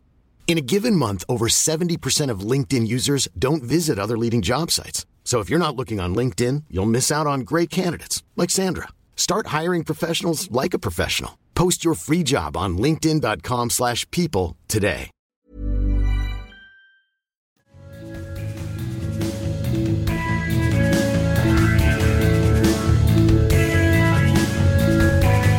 Tottenham 1, Brentford 3. Partido en el norte de Londres donde alineación indebida tuvo a, un corresponsal presente, en este caso a Rodrigo Cumbraos, nuestro aficionado del Tottenham de cabecera, que estuvo presente, como digo, en el norte de Londres viendo eh, el partido, eh, que bueno, fue la despedida del Tottenham de, su estadio en esta temporada. Tiene que cerrar el año en Leeds, pero bueno, no, no fue, digamos, una gran fiesta de despedida para los Spurs. Nos lo cuenta ahora eh, Rodrigo Cumbraos. Bueno, como mi objetivo número uno en esta vida es no engañar a nadie, confieso que no estoy en, el campo. No acabo de salir, el partido terminó hace mucho tiempo, ahora mismo estoy buscando un sitio donde comer algo em, para no morir de hambre en el aeropuerto de Gatwick. Sobre el partido, pues eh, Tottenham empezó muy bien, la primera parte jugó muy bien, tuvo oportunidades para irse 2 o 3-0 sin problema al descanso y en la segunda parte eh, volvió a aparecer la otra faceta que tanto hemos visto del Tottenham en esta temporada. Un Tottenham endeble, mentalmente muy frágil y que recibe dos goles de un solo puñetazo. Y luego no tuvo respuesta, incluso recibió un, tercer gol del, del Brentford. Eh, mm, fue mi primera vez en un último día de temporada y me gustó ver cómo la gente, más allá de la terrible, pésima y, muy por debajo de las expectativas temporada que ha hecho su equipo, hubo quienes decidimos quedarnos, pues unos porque era la primera vez, otros porque su intachable amor por el club está por encima de todo. Y, y, nada, eso fue el motivo principal de, de que hubiese tan poquísima gente. Pero, mm, pero más allá de eso, pues es un Tottenham que liderado por Harry Kane jugó una muy buena primera parte con un propio Harry Kane que es el futbolista que va marcado en más jornadas en una liga de 38 partidos de la Premier League y poco más, muy poco más. Y si se va, el Tottenham será aún menos como no consiga encontrar la manera de jugar sin Harry Kane. Em, ¿Qué más? Poco más puedo decir, la verdad. Estuve con el gran Pablo, nuestro humilde compañero de alineación y de vida. Y, estuve con el gran Cuti Romero, que se me olvidaba, me lo encontré. Y yo, eh, frágilmente, le pedí una foto y me la concedió. Y nada, poco más, muy poco más, la verdad. Ahí teníamos a, nuestro buen amigo Rodrigo Cumbraos. Em, Héctor, eh, lo de Rodri, bueno, se, hizo la foto ahí con el Cuti, eh, sufrió con el Tottenham y bueno, eh, le maravilló el... Bueno, no, quizás no le prestó mucha atención, pero tendría que haber prestado atención a lo maravilloso que fue el Brentford en la segunda parte, eh, sacando a Mikel Damsgaard para jugar y bueno, eh, poniendo el partido patas arriba, dos goles de, de Brian Mbeumo, entre lo que era el primer partido del Brentford post sanción a Ivan Tony, que comentamos en el programa intersemanal. no sé, algo a comentar de, esto. de hecho, uno de nuestros oyentes, que tenía por aquí apuntado, que Sao nos decía, Ander, hay que hablar del partidazo de Embeumo. Partidazo de Embeumo. Sí, pero yo, yo estoy muy de acuerdo con Rodri. ¿eh? Yo, yo me parece una locura que el Tottenham haya perdido este partido y, demuestra, demuestra las dos caras de este equipo. es cierto que el Tottenham puede meter tres y cuatro goles en la primera parte. David Raya hace un partido brillantísimo. Tanto, tanto en la primera parte como en el final, cuando el Tottenham se echa arriba pues, pues a la desesperada. Eh, Harry Kane es buenísimo, creo que lo hemos comentado mil veces. Como se vaya de, este equipo, eh, pues no, no, sé qué van a hacer, aunque no, no, tengo yo tan claro que se vaya a ir. Lo he visto, he visto luego fotos suyas en un mural que le han hecho y con sus hijos y tal. O sea, no sé, no. Entiendo su frustración de que, de que eh, Vincent Janssen puede ganar un título antes que él y que él no gana un título ni cuando juegan el FIFA. Pero, pero claro, pues también esto se sostiene alrededor suya. Depende mucho del proyecto, supongo, entrenador y demás, y de quién quiera ir a por él. Porque una vez que Haaland fue al City, pues no, no tengo muy claro dónde, dónde puede acabar Harry Kane. Y el Brentford, pues, pues muy bien. Yo, yo estoy muy de acuerdo contigo en que Thomas Frank está muy infravalorado. Y el partido del equipo sin, sin Tony, con, con Embeumo a, velocidad endiablada, pero claro, es que lo de la defensa del Tottenham, amigo mío, ni velocidad, ni, ni desparpajo, ni organización. O sea, el último gol, la pérdida de skip, nivel eh, Harry Winks o, Eric Dyer, realmente al, al, Tottenham todo lo que le puede salir mal le sale peor y lo que tienen que ya estar pensando es que, que acabe este suplicio y a ver si a ver si consiguen reconstruir porque claro aquí es un haber del tamaño de una casa porque no no, no se sabe no, no, no queda claro quién va a liderar el proyecto Daniel Levy debe estar con las chanclas ya él también y no, no, no, no veo yo un futuro muy brillante para el Tottenham, teniendo en cuenta la estructura del equipo y lo que dijo nuestro querido Antonio Conte, que, que equivocado no estaba, equivocado no estaba. Así que buena suerte a Rodri, que nos cuente la próxima vez en plan cómo ha hecho el cambio de Slotis y Pounds y todo eso. Me interesa a mí cuántos, cuántos Slotis es un, un pie en el descanso, una hamburguesa rancia del, del estadio del Tottenham. Comió alitas con, con patatas, me contó de después. Eh, patatas que aparentemente le quemaron la lengua eh, por completo y se la dejaron casi inservible para el resto del día. Así que, bueno. Ahí, ahí, está. Bueno, como el Tottenham, como el Tottenham. Por ejemplo, precisamente. eh, Rafa, ¿algo que quieras comentar brevemente del Tottenham, del Brentford, de la sanción de Iván Toni hasta enero de 2024? Eh, ¿Algo o nos vamos con el Liverpool? A ver, yo, yo, una cosa rápida quería decir era que el otro día me saltó un 11 de los mejores fichajes del verano sí. y creo que tres o cuatro eran del Tottenham. Eh, Jed Spence, que desapareció en combate eh, y fue cedido en enero. Sí. Richarlison, eh, gran temporada de Richarlison. Grandísima. El Palomo. Y otro, eh, no me acuerdo muy bien quién. Eh, ah, posiblemente Bisuma. Bisuma, Eh, Perisic está por ahí también, Lenglet. En fin, que es verdad que este año, que siempre se ha criticado, ¿no? El tema de que, que Daniel Levy es un rata, que no, que no invierte, que no tal. Pues justo este año que había hecho las cosas aparentemente bien. Sí, pues, sí, que, eh, que no ahora todos hemos cambiado de opinión, pero todos veíamos al Tottenham este como mínimo en la, en- o sea, ahí en el- como, o sea, como máximo quedándose quinto. Claro, efectivamente. Y con lo de Harry Kane, respecto a lo que decía Héctor, hay un periodista muy bien informado, que siempre está muy bien informado, que se llama Ramón Cabezón de Mon, que ya ha dicho que, mm, que era una despedida, Héctor. O sea, que mm, se va, será que se va. O sea, que subió el vídeo de No, la se vuelta estaría, de- se- de Harry y no, se- Héctor. lo ha vendido como despedida. O sea, que... no, pero, pero Rafa se estaría despidiendo de Rodri, que se quedó allí. Eso es lo que a Ramón le, le falta en su información. Claro. Se estaba despidiendo de Rodri. Normal. Yo también lo haría, ¿eh? Yo daría la vuelta por Rodri. Tío que Pero ha venido a quemarse la lengua con unas patatas y a cambiar slotis por, por, por pounds, eh, hay que agradecerle el, el esfuerzo. Sí. En Rodri que llegó por la mañana, fue al partido, tal, y, y luego, bueno, llegó en un aeropuerto, fue al partido, se fue a otro aeropuerto y vuelta a Cracovia todo en un mismo día. qué maravilla. Pues amor por unos colores, ¿eh? Sí, efectivamente. Luego, luego, para que la gente no crea que hay nivel en este podcast, vamos, increíble. Sí, eh, absolutamente. Bueno, lo de ir a dos aeropuertos diferentes mm, delata el, el poder económico de los colaboradores. Efectivamente, efectivamente. Chris, eh, Liverpool 1, Aston Villa 1. Em, se, acabó, se acabó el sueño, se acabó tu pedrada, al menos eh, es lo que nos dice la lógica ante bueno los, partidos que quedan, la diferencia de goles, etcétera. Em, un Aston Villa que es que, es que es un equipazo, o sea, es que va a Anfield y demuestra lo bien trabajado que está a nivel táctico en absolutamente todos sus conceptos, aspectos, partes de- del equipo que, es que piensas que cómo es posible que este Aston Villa sea el mismo que estaba siendo dirigido por Steven Gerrard en, en octubre. Eh, ha sido una transformación trascendental e instrumental y que, bueno, pues eh, les ha servido para ir a Anfield, sacar un punto. Seguramente vayan a ir a la Conference y no a la, a la Europa League, pero, eh, bueno, gran demostración suya y, bueno, Liverpool lo intentó, lo intentó, no, no llegó el segundo y ahí se quedaron. Eh, sí, y encima, eh, o sea, una Emery echándole un par de, de- de razones, sacando los laterales, no poniendo a Alex Moreno ni, ni a Young y teniéndolos en el banquillo, no sacando buen día. O sea, la verdad es que eh, le puso, le puso cara al partido.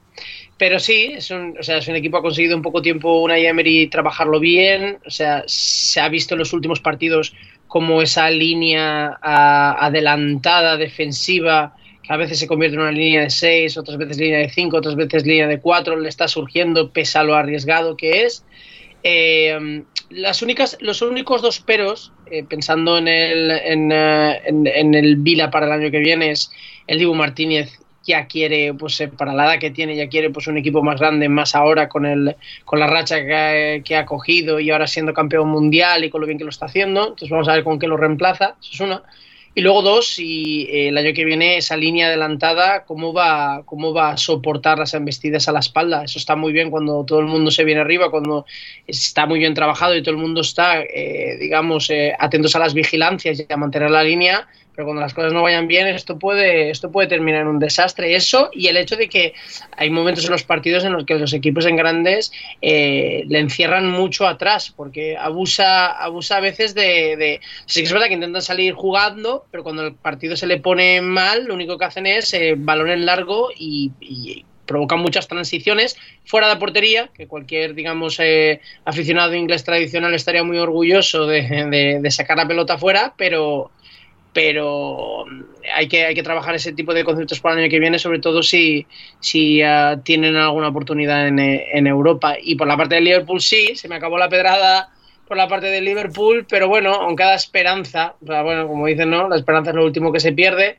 El Liverpool a momentos pudo haberle dado la vuelta al marcador. La verdad es que está, hay jugadores clave que están acabando la temporada en buen estado de forma. Gakpo, por ejemplo, nos ha sorprendido sobre todo en la vuelta del. Eh, o sea, lo que se hace al final de, de la temporada, eh, está encontrando su sitio. No está, o sea, está siendo, digamos, un buen reemplazo de Firmino, que no, es un, que no va a ser un delantero, digamos, que marque muchos goles, pero sí que es verdad que contribuye a distribuir, bajando, descargando la pelota hacia los centrocampistas que vienen de cara, eh, moviéndose entre líneas o cayendo a banda para reemplazar al que pueda estar en, eh, en, la parte de la izquierda, sea o J, o sea, o Jota o pueda ser, eh, digamos, Luis Díaz, pero está encontrando un buen estado de forma. Salas, sí que es verdad que no hizo los mismos números, pero sigue creando muchísimo peligro. Curtis Jones ha encontrado su, su espacio y bueno, el único, lo único que frena eh, que mi pedrada se, se constate y que, y que, ocurra es la, digamos, la defensa que al final acaban concediendo.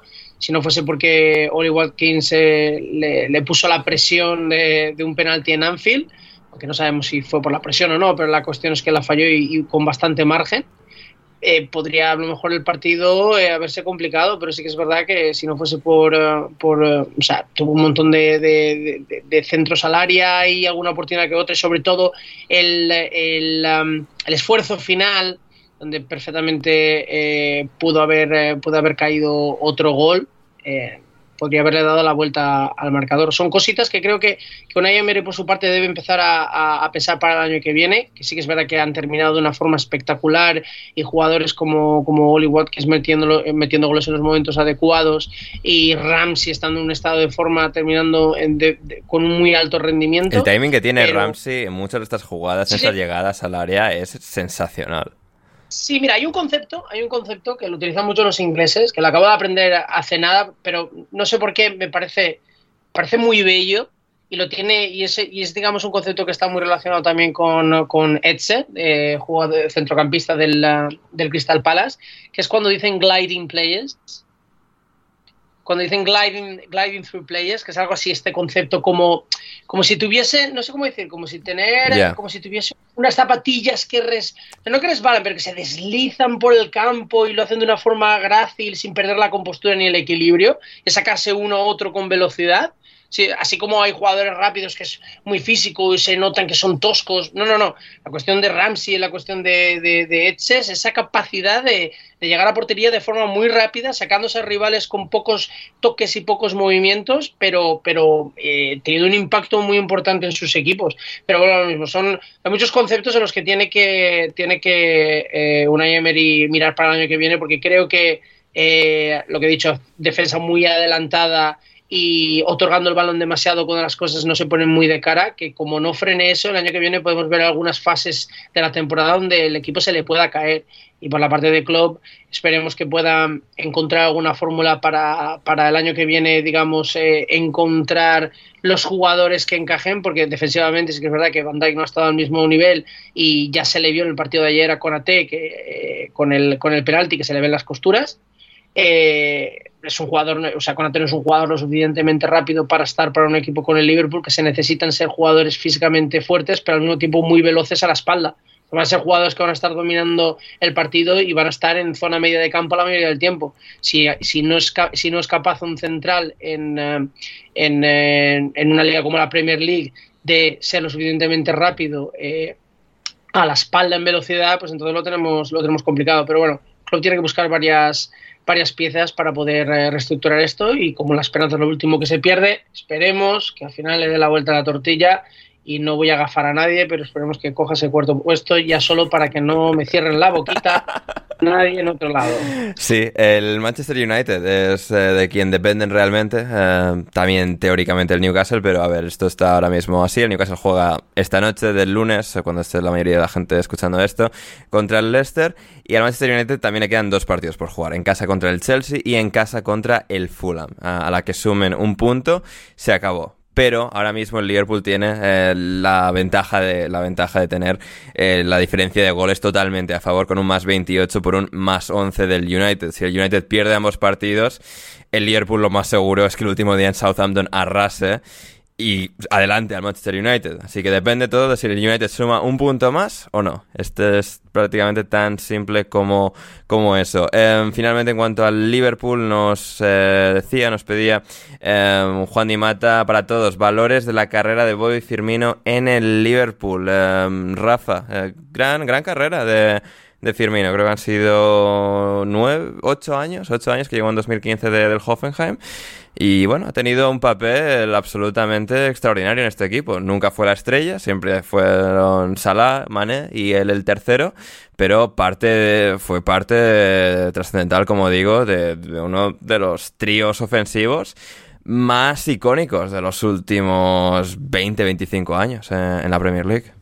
Sí, totalmente. Y dentro de que siempre va a arrastrar esa fama de, pues, bueno, delantero poco goleador y tal, pues prácticamente en todas sus temporadas o ha metido 10 goles o, ha estado cerca, ¿no? En, dos se quedó en 9, pero en muchas ha sido 10, 11, 15, y eso aparte, pues más los goles generados eh, con asistencia, con los, no solo con asistencias directas, ¿no? Sino con los espacios que ha podido generar para que aparecieran eh, Maneo o Sala a mí siempre es un delantero que me, que me ha gustado, la verdad. Yo siempre he visto unos valores positivos dentro de que, bueno, pues este tipo de delanteros hay veces que no entran tanto por el ojo, pero vamos, yo creo que eh, indiscutiblemente de, de, lo que pueda pensar la mayoría de la gente, solo por palmarés y cifras, al final es una estadía muy, muy exitosa para, para el jugador brasileño. Sí, absolutamente. Y en sus grandes picos, momentos de forma, cuando el Liverpool gana la Liga en 2020, cuando gana la, la Champions en 2019 o sea, después de Benzema, que está un poco en, su propia esfera única,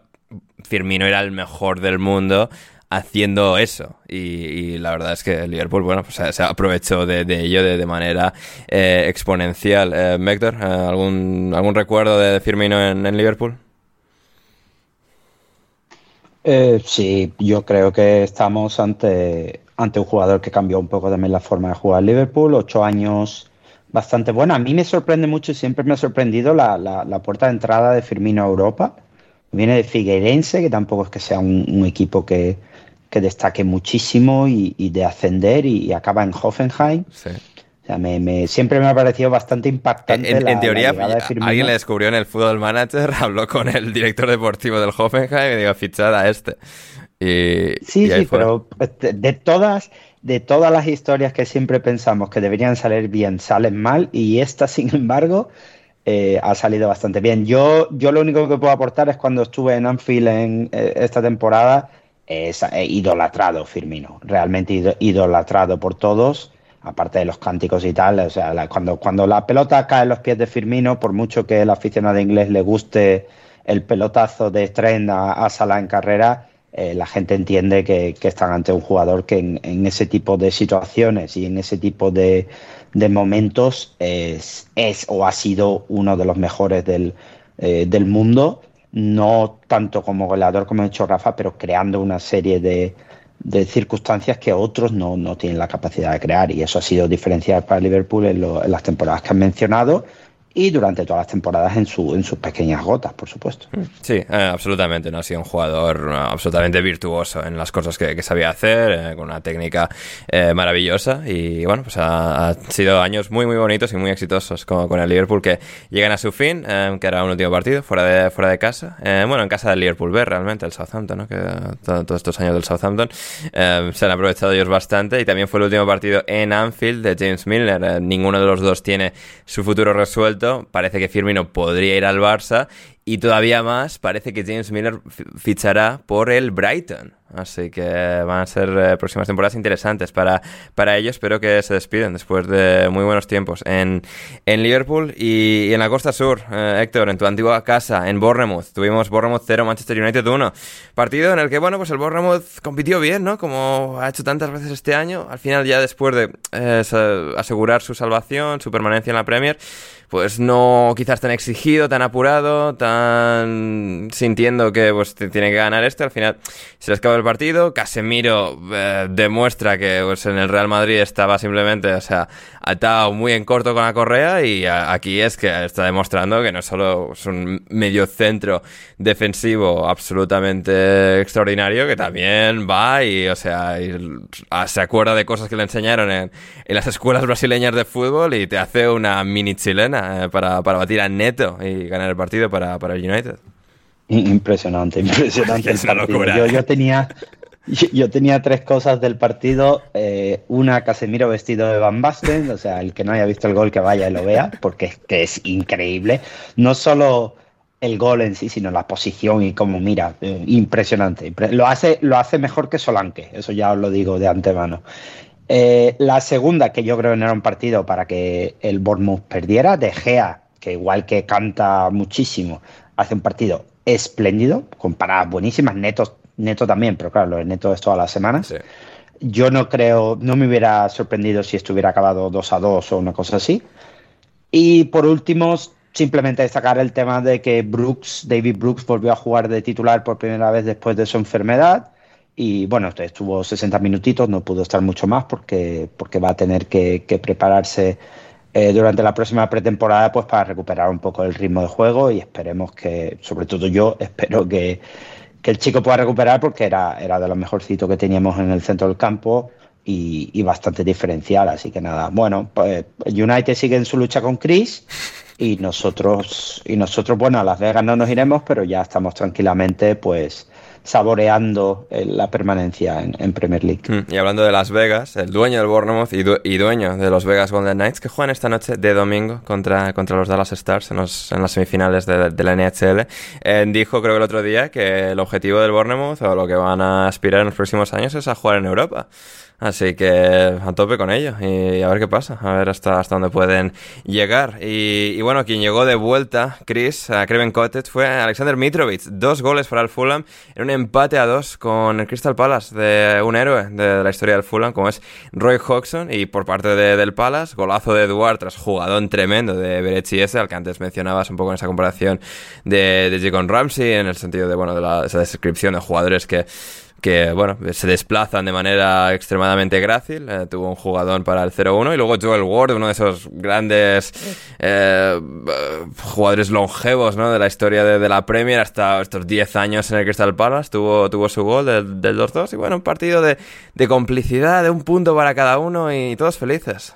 Sí, es, una, es de estos partidos que, si te digo la verdad, eh, me hubiese gustado que se estuviesen eh, jugando las habichuelas, pero mirando hacia arriba. Es decir, busca, o sea, jugándose los puestos de Europa. Porque creo que, a lo mejor, bueno, me, me podéis rectificar, pero yo creo que contando el Brighton, estoy intentando pensar en alguno así de primera, sin contar al City, que es el obvio, y el Newcastle yo creo, mira, me arriesgo así, luego ya me podéis corregir y a lo mejor se me queda esto en, en pues, una, digamos, una declaración por decir. Pero yo creo que es Brighton, Newcastle, eh, eh, Crystal Palace y Fulham, probablemente hacia el final de, la temporada, yo creo que han sido los cuatro equipos que, más han dado gusto de, ver digamos, así entretenido. Eh, Fulham no tanto, ¿vale? A lo mejor ahí podemos un poco salvarnos. Pero el Crystal Palace, el Newcastle y el... Um, y cuál había dicho que ya se me va un poco la olla. Eh, entre sí, yo creo que yo creo que son los, los más han sido los más bonitos de ver hacia el final de temporada,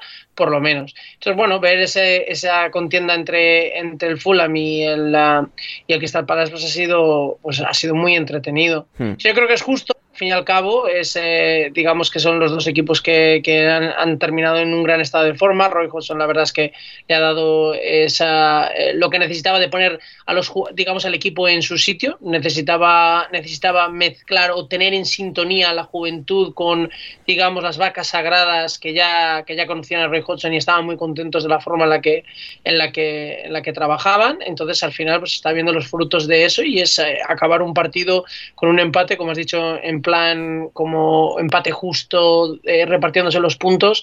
Eh, eh, para dos equipos que realmente han demostrado eso durante la temporada y que creo que al final, tal y como han acabado, deberían a lo mejor haber estado en esa terna final por, entrar en puestos de Europa. ha sido pues una delicia ver de nuevo a, a Etze, esa capacidad que tiene de, salir al contraataque y distribuir, y distribuir el juego. Una pena que Saja, después de la lesión, pues no, no podamos ver, digamos, los últimos partidos eh, eh, del Crystal Palace con, con, su equipo, con su equipo potente.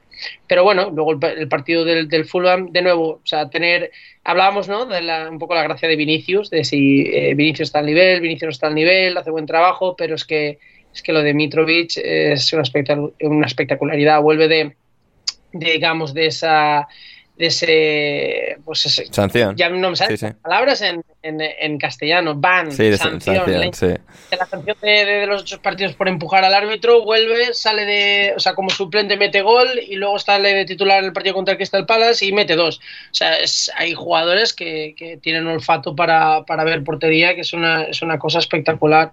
Entonces, pues bueno, eh, digamos, para simplificarlo, reparto de puntos, eh, eh, un partido en el que en el que ambos equipos han mostrado por qué, están en la zona en la que están y han hecho una temporada eh, tan buena como la han hecho y demostrando que con, equipos eh, importantes por encima de la tabla como se vio el Fulham contra el, contra el Manchester United y luego Crystal Palace eh, a lo mejor no con equipos tanto de arriba pero partidos con los eh, equipos con los que se podría, digamos, jugar el quedarse en la Premier League ha demostrado, eh, bueno, demostró solidez, entonces una temporada justa y un partido justo, pero un partido, un partido aseado, pero una final de temporada aseada para dos equipos que han hecho algo más que una temporada aseada. Hmm, absolutamente, no hay gran trabajo de, Marco Silva y del Fulham, que bueno, se instalaron un poco en ese décimo puesto de, la Premier, un poco hacia principios de temporada, nadie les ha bajado de, de esa zona y poco como que nos hemos olvidado, pero es que ha sido un temporada tremendo del Fulham.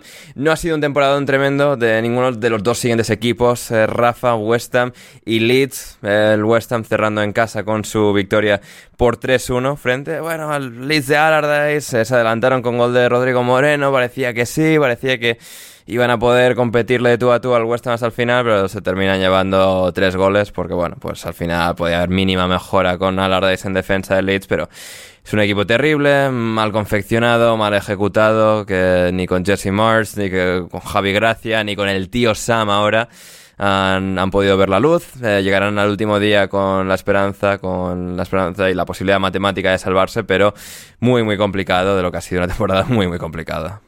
Sí, hombre, lo hemos dicho otros días, ¿no? Posiblemente al final es eh, entre lo que tiene y que lo que tiene no es quizás lo mejor para el entrenador que han cogido para los últimos cuatro partidos, pues eh, la verdad es que huele, huele, mal. Al final es verdad que el partido yo creo que no, empieza bien el, el Leeds y no, no están tan mal como han estado otros días. El gol de, Rodrigo Moreno es muy bueno. Pero mm, desde el minuto 20-25 que el West Ham da un paso adelante, dentro de que es un West Ham que, me refiero, se podía haber dejado ir porque su pelea ya está en la final de la conference, están, estaban matemáticamente salvados antes de hoy, yo creo. Y, pero bueno, es verdad que se han, venido hacia arriba, yo creo que ha estado muy bien Pablo Fornals, eh, ha estado muy bien Bowen, tanto en su gol como en la jugada del gol de, de Declan Rice. Danny Ings, que no ha aportado mucho, sí que hoy al menos le da la asistencia eh, del gol a Jarrod Bowen, ese gol que comentaba yo antes, que me da la sensación de que sí que está eh, ligeramente adelantado al menos y que podía haber sido fuera de juego y que en ese momento es el 2-1, o sea que podía haber sido, pues, o sea, puede que los, la gente de Leeds tenga, tenga motivos para, para, quejarse.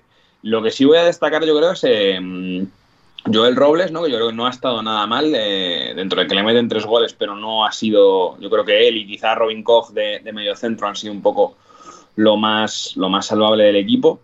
Eh, pero bueno, que digamos que lo que decías tú al principio, Ander, ¿no? que es el Big Sam pues, ha cambiado algunas cositas, eh, no creo que funcionen especialmente y que, bueno, pues que tampoco tiene mucho más margen. Pero bueno, al final yo creo que al final se, se impone un poco la lógica. El West Ham al final es un equipo que, por lo que sea, este año no le han entrado las cosas y se ha visto metido en esta pelea hasta el final. Joder, dicho al final ya 100 veces. Eh, pero que to todos tenemos nuestras muletillas, Rafa, no pasa nada. Para estar al menos décimo o por ahí, o octavo, ¿no? Sí. Y te ha ido complicando la vida y es verdad que luego entras en una dinámica y estos jugadores son de más calidad de los que eh, solía tener el West Ham y quizás durante algún momento de la temporada les pudo pesar, pero en días como hoy, pues mmm, un paqueta, eh, eso, Fornals, eh, ha entrado Manu Lanzini que ha metido el 3-1, pues son jugadores que contra una defensa como la del Leeds o un portero como yo, el Robles, pues no tienen que tener problema y así lo han demostrado. Hmm, absolutamente, absolutamente.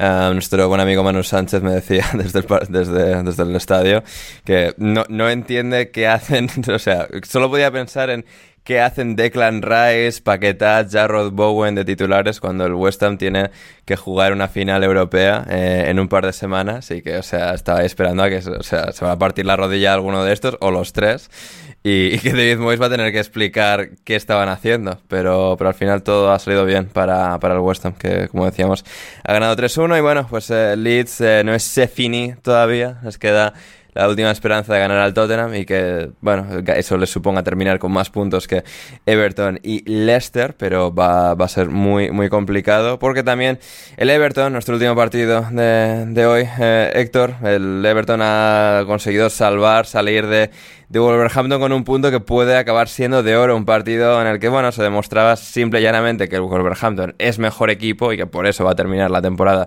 por encima del Everton. Eh, llegó el gol de Juan Hichan tras una carrera galopante espectacular de Adama Traoré, vintage a Adama Traoré, pero eh, apareció un barullo decisivo al final, un error de Daniel Bentley en la salida del portero del Wolverhampton y Jerry Mina, que puede haber marcado el gol que termine salvando al Everton. Veremos lo que nos para la semana que viene, pero por ahí le tuvimos a, nuestro, a nuestro colombiano del Everton favorito.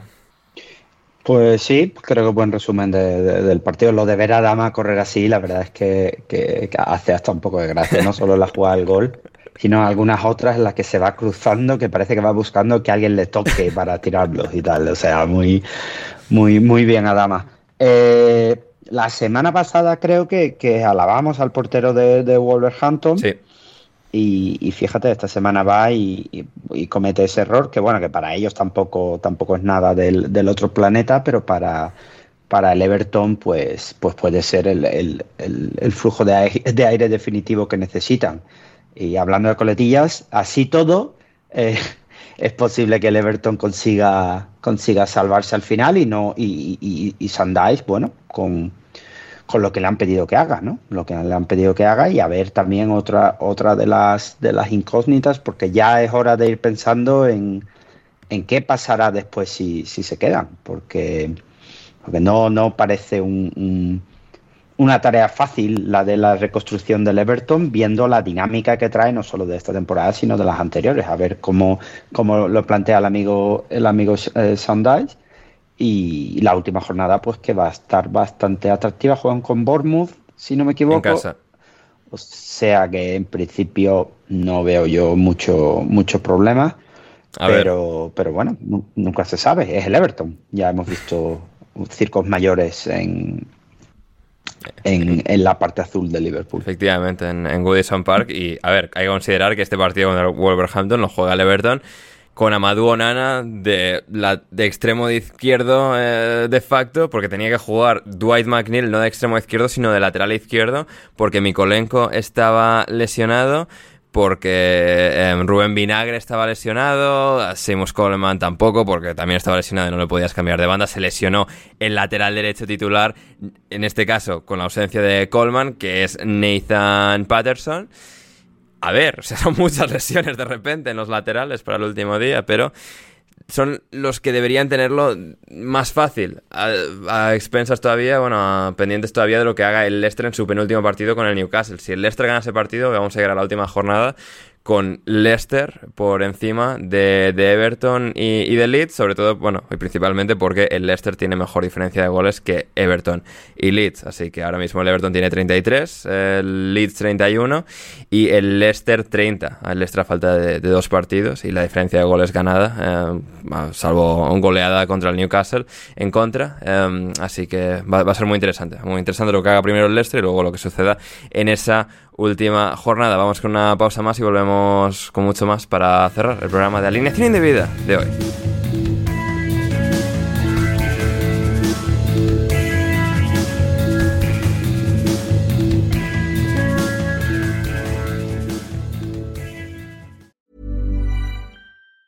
Hi, I'm Daniel, founder of Pretty Litter. Did you know cats tend to hide symptoms of sickness and pain? I learned this the hard way after losing my cat, Gingy. So I created Pretty Litter, a health monitoring litter that helps detect early signs of illness by changing colors, saving you money and potentially your cat's life. Pretty Litter is veterinarian developed, and it's the easiest way to keep tabs on your fur baby's health right at home. Go to prettylitter.com and use code ACAST for 20% off your first order and a free cat toy. Terms and conditions apply. See site for details. Mom deserves the best, and there's no better place to shop for Mother's Day than Whole Foods Market. They're your destination for unbeatable savings, from premium gifts to show-stopping flowers and irresistible desserts. Start by saving 33% with Prime on all body care and candles. Then get a 15-stem bunch of tulips for just $9.99 each with Prime. Round out Mom's menu with festive rosé, irresistible berry chantilly cake, and more special treats. Come celebrate Mother's Day at Whole Foods Market.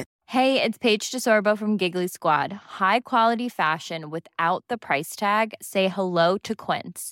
I'm snagging high-end essentials like cozy cashmere sweaters, sleek leather jackets, fine jewelry, and so much more. With Quince being 50 to 80% less than similar brands and they partner with factories that prioritize safe ethical and responsible manufacturing i love that luxury quality within reach. Go to quince.com slash style to get free shipping and 365 day returns on your next order.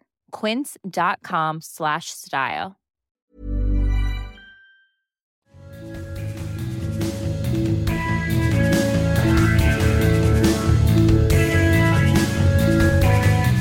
Estamos de vuelta en alineación indebida antes de irnos a las divisiones menores con, Rafa, Héctor, eh, antes lo, habíamos mencionado, de, pasada, eh, ¿qué ha hecho el resto del City Football Group eh, en esta semana, en estas últimas semanas, este mes en el que se resuelven tantas competiciones mundiales de, de fútbol? Eh, porque bueno, es un imperio donde nunca se pone el sol, como en el, español hace años, pues ahora en el Manchester City. En el City Football Group nunca se pone el sol, porque tenemos eh, al Manchester City, al New York City FC, al Bahía en Brasil, al Palermo en Italia, al Troyes en Francia, al Melbourne City en Australia, al Yokohama Marinos en, Japón y alguno más que seguramente nos estemos olvidando. Pues sí, el imperio del City Group, que una vez más estamos abiertos a patrocinios y ofertas de trabajo. Correcto, correcto. Em, no, si tenemos que hacer propaganda del City, también la hacemos. ¿eh? Si nos dan dinero, o sea, eh, podemos negociar. Estoy echando hostias a trabajar. ¿Eh? Tú también, Rafa, te unes. estoy echando hostias a trabajar ahí al City Group, vamos. Sí, sí, o sea, si tenemos, si tenemos que aquí decir que es, o sea, es todo un complot contra el City, que les odian, que les tienen envidia, nosotros lo decimos y, o sea, hacemos toda la campaña que haga falta. Sí, no, yo, como abogado pero me lo saco. Y, yo me mudo a Manchester mañana, que si vas es la, la los headquarters del Citigroup. ¿eh? O sea, ni Dubai ni, ni, La Florencia del siglo. Claro, sin duda. Em, bueno, vamos de más importante a menos importante. Eh, más importante el Melbourne City, eh, que consiguió eliminar al, al Fútbol Club Sydney en semifinales del playoff de la Liga Australiana. Así que jugará la final el día 3 de junio contra eh, Central Coast. Eh, lo normal es que, ganen por traer un poco nombres que juegan en, en Melbourne City. Si se me abre esta cosa, pues te lo puedo decir. Esta, esta maldita pestaña que no quiere abrirse, como, como los No ojos por la abrirse. mañana. Te puedo decir, te puedo decir algunos si le da la real gana de abrirse. Lo que va abriéndose. Eh, Jamie McLaren, Sí. Jamie McLaren es la mayor estrella del, del Melbourne City. Es, un- es uno que está metiendo miles de goles en Australia. el cosa que australiano otros- nos gusta. otro- otros no han conseguido. Eh, y, y bueno, esta gente ya ganaron la temporada pasada y lo normal es que vuelvan a ganar esta temporada.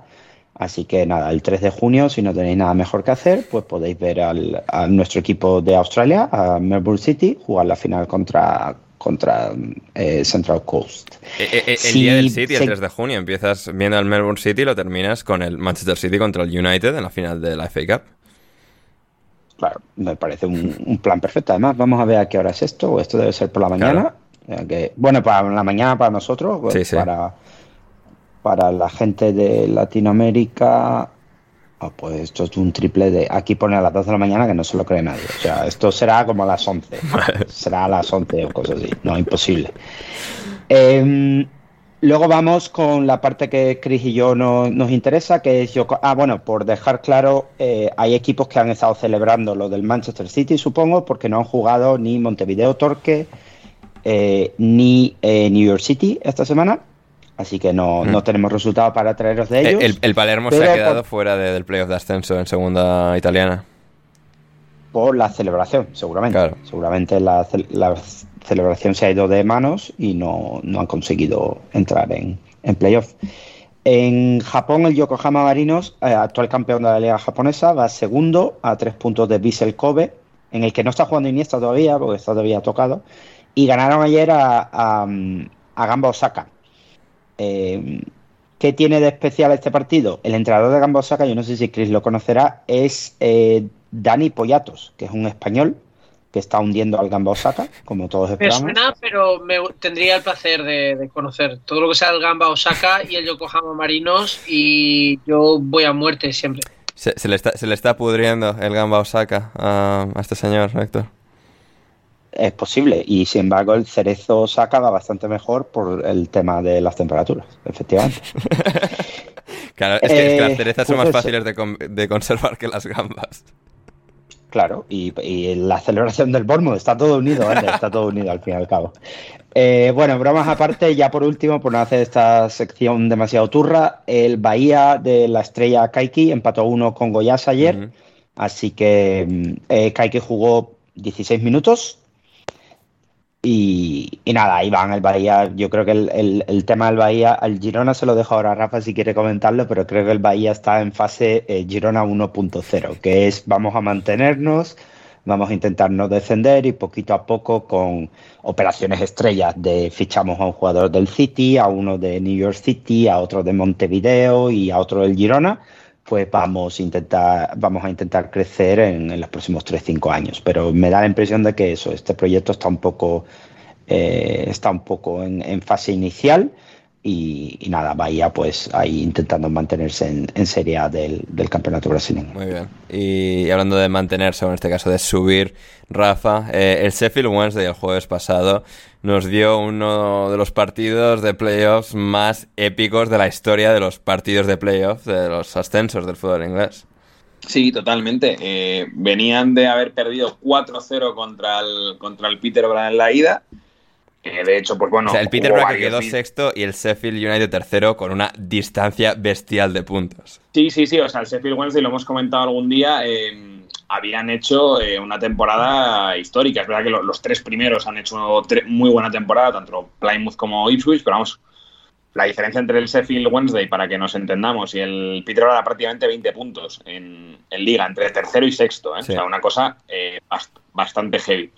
Y es verdad que yo creo que pues muchas veces ha pasado esto, ¿no? De que mm, tú llegas, eh, el, el Peterborough llega con la euforia desmedida por haberse colado en playoffs, pues por delante de, eh, pues yo qué sé, del, del Derby County, del Portsmouth, que eh, entre con el Derby County solo ha habido un punto de diferencia, ¿no? O sea que era una cosa como muy, muy reñida. Y claro, tú eres el Sheffield Wednesday que vienes de la bajona de no pasar al ascenso directo porque había ganado el Ipswich el último partido y tal.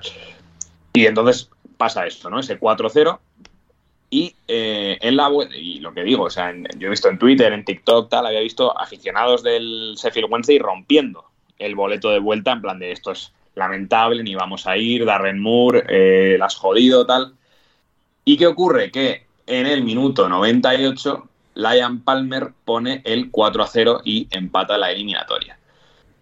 La verdad que. Eh, o sea, y creo que en el 70 y pico iban 2-0, en plan de, hay que dos más, tal, esto es que no vamos a llegar, tal. Sí, en el en el 70 es cuando mete eh, cuando mete eh, el falso Rhys James, mete el, el 3-0.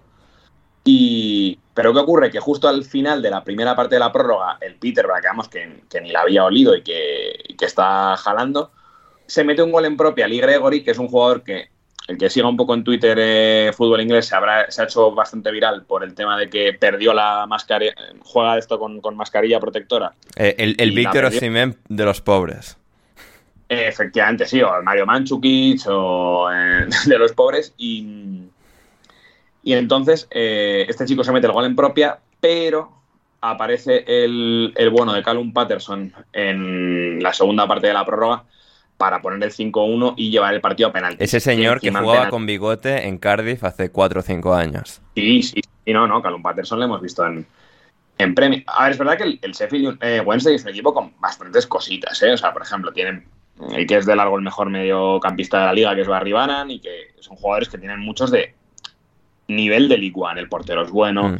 Lo que digo, Barry Bannan. No, Barry Bannan, capitán y tal. O sea, que lo ves, claro, le vimos aparecer con Aston Villa, lleva ya como 10 años en el Sheffield Wednesday, sí, sí, capitán implicadísimo y tal. Lo veías ahí sufriéndolo, experimentándolo más que, más que nadie. Y al final, o sea, fue genial ver por él y por todos los del Wednesday al final conseguir esa remontada. Efectivamente, falla el, el Peter el segundo penalti, el Sheffield los mete todos y eh, pues los tendremos en la final del playoff contra el eh, Barnsley, si no me equivoco. Sí, que ganó 1-0 al Bolton en el partido de vuelta y se clasificó. 1-0 que habían empatado a 1, entonces pues bueno, el Bolton lo vamos a seguir teniendo muy abajo, pese a que yo es el primer equipo inglés que he visto que viene Calderón en mi vida, ojo, en partido oficial. Ojo, eso fue... ¿Qué fue eso? Eso fue 2006, 2007. Sí, la, la, la 6-7 de cuando el, el, Getafe también. No, eso fue el año siguiente. El, el Bolton, el Bolton de Sam Allardyce. Claro, sí, sí, sí. El, el que claro, jugó, jugó varias temporadas en Europa. Y ese año con el Atlético de Madrid. 1-0 allí, que metió un gol. La gente lo recordará como no, un griego inefable que se llama Stelios Giannakopoulos. Exacto. Y eh, en la vuelta, eh, claro, es que en la ida expulsaron al Kun Agüero porque le escupió al. Lo típico que escupió hacia donde estaba el Linier, el Linier pensó que le había escupido a él y le echaron. Entonces, claro, ese Atleti eh, sin el Kun, pues digamos que era bastante basura. Eh, y la vuelta fue un 0-0 que yo me acuerdo eh, repugnante. Estamos hablando de primera ronda de la Copa de la UEFA, ¿eh? o sea, no, no lo vayamos a pensar que eran las semifinales o No, no, eran eso, octavos, 16 avos, algo así, ¿no? Yo creo que en ese momento que era antes de la UEFA, o sea, que antes de la Europa League, que todavía se llama Copa de la UEFA, yo creo que eran 32 avos. O sea, imagínate la de Purria que habría. Tremendo. Sí, sí. Y, y la final Barça, que bueno, que al final tenemos que van a subir, eh, o sea, que puede subir a, a equipos que estaban el año pasado en, en Champions, ¿no? Tanto el Barça como el, como el Sheffield Wednesday que, que bajaron el año pasado. Eso en cuanto ¿El Sheffield Wednesday bajó el año pasado o el anterior? El Sheffield Wednesday bajó el año pasado, ¿no? Sí. A ver, espera, es que ahora me entró la duda si, fue, si fallaron el Yo año creo que pasado. bajaron. Petersburg y Barnsley, ¿no? Ah, no, bajó el Derby County. Eso, eh, entonces claro, el claro. Sheffield igual bajó hace dos. Sí, sí, sí, exacto, exacto. Vale, vale, no, sí, tienes toda la razón. Mm. Tienes toda la razón. Eh, eso en cuanto a League, eh, League One, de los que suben a Championship, y en League Two, de los que suben a, a League One, eh, vamos a tener en la final el, el Carlisle contra el, contra el Stockport. El Stockport, ya lo hemos dicho, algún. O sea, el Stockport ha eliminado al, al Salford, el equipo top de los equipos más odiados de Inglaterra, el equipo de los de la generación del, del 92 del United. Los hermanos Neville, Paul Scholes y Peter Lim, también leyenda del Manchester United del 92. Afirmativo, y fueron eliminados por el Stockport, que para los cafeteros, el Stockport es el equipo que le arruinó el ascenso del año pasado al Wrexham en Inglaterra, o sea, en, la, en, en National League. Ergo, si suben a League One, habrán logrado dos ascensos chungos en solo dos años. Y por el otro lado, más por anécdota que por otra cosa, eh, tenemos al, al Carline que ha eliminado al Bradford de Mark Hughes. Mark Hughes que había marcado para forzar, eh, o sea, em, marcó en la prórroga por el Bradford Matt Derbyshire. Tremenda. Que yo creo que le ha entrenado Matt Hughes en prácticamente todas las partes. O sea, Matt Derbyshire, yo creo que llegó a ser internacional absoluto con Inglaterra. Puede ser, o casi. Estuvo, sí, Mark Hughes le entrenó en el Blackburn, y sí, por ahí. O sea, con la sub seguro. Mm, Sí, sí, sí, sí, no me Y este tío, Sí. este tío ha jugado en Australia, justo. Este En Australia y en Australia, Grecia y en Chipre y, Y en- sí, sí. Jugó en el Olympiacos. eh, En el Omonia. En el MacArthur. En, Fue, en el activo MacArthur. de- fue un activo de Marinakis, porque ha estado en Olympiacos, estuvo en el Forest, Sí, eh, hasta en Chipre, eh, en fin.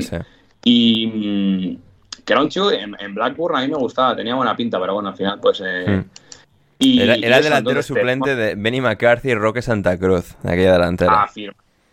Afirmativo. El famoso Roque Santa Cruz. Sí, exacto, exacto, Chris. Um, tú, de- tú conoces a Roque Santa Cruz sobre todo por una un juego de palabras, pues, ¿puede ser?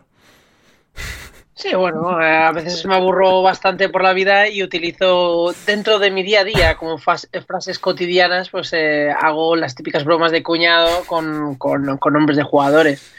Así soy, Bien, bien. así soy. No, no, eh, por la me vida. parece excelente, parece excelente. Pues eso, tendremos final eh, entre Carlisle y Stockport en cuarta división y en tercera división, como decíamos, Sheffield Wednesday y Barnsley. Estaremos a- atentos a todas las finales, además de la de Championship, que ya la comentamos entre semana, entre Luton y Coventry. Y muy bien, antes de las preguntas, muy brevemente, el fútbol femenino que tenemos pues casi todo visto para sentencia, con una jornada por jugarse. El Chelsea es líder con 55 puntos, 21 partidos jugados de 22 que componen la temporada. Segundo es el Manchester United con 53 puntos. La única posibilidad es que el Manchester United gane y el Chelsea pierda en la última jornada para que el, para que el United pueda proclamarse campeón. Parece que lo será el Chelsea, como digo. El United segundo, tercero el Arsenal. Eh, parece que ya va a ser, salvo absoluta, absoluto cataclismo en la última jornada. El Manchester City, perdón, el Manchester City va a ser cuarto. Y luego ya a una distancia bastante más grande tenemos al Aston Villa que será quinto. eh, Everton sexto, Liverpool séptimo, West Ham octavo, Tottenham noveno, Brighton décimo. eh, Tottenham y Brighton ya salvados. Y también por resolver todavía el Leicester y el Reading el descenso. El Leicester es penúltimo con 13 puntos y el Reading último con 11 a falta de, como digo, una última jornada de la Superliga femenina por jugarse y antes de marcharnos, nos- marcharnos, perdón, nosotros por hoy, nos quedan las preguntas de nuestra querida audiencia. Vamos a ir un tanto más picaditos en el día de hoy porque nos hemos extendido mucho con los diferentes temas que teníamos para, para tratar, pero espero que aún así que lo hayáis disfrutado. Vamos, como digo, con las preguntas, empezando por Jorge Fernández que nos dice, ¿somos conscientes de que se ha roto el ciclo Fulham, Norwich, Rotherham? Esto podría abrir una puerta desconocida a un nuevo fútbol que no conocemos. Rafa, ¿qué opinas? Muy buena pregunta. Muy buena pregunta. Es que, claro, ha sido tal cual así. Eh, se ha salvado el Fulham, el Norwich no sube, Sí. se ha salvado el Rotherham. Se, se ha roto el ciclo, perfecto. De cuando sube el Norwich, el Fulham baja y el Roth. Y el Rotherham sube de League One a Claro, sí, eh, baja y sube. Sí, o sea, el, es decir, es el Norwich sube, el Fulham y Rotherham bajan, suben Fulham y Rotherham, Norwich baja. Era, era el ciclo.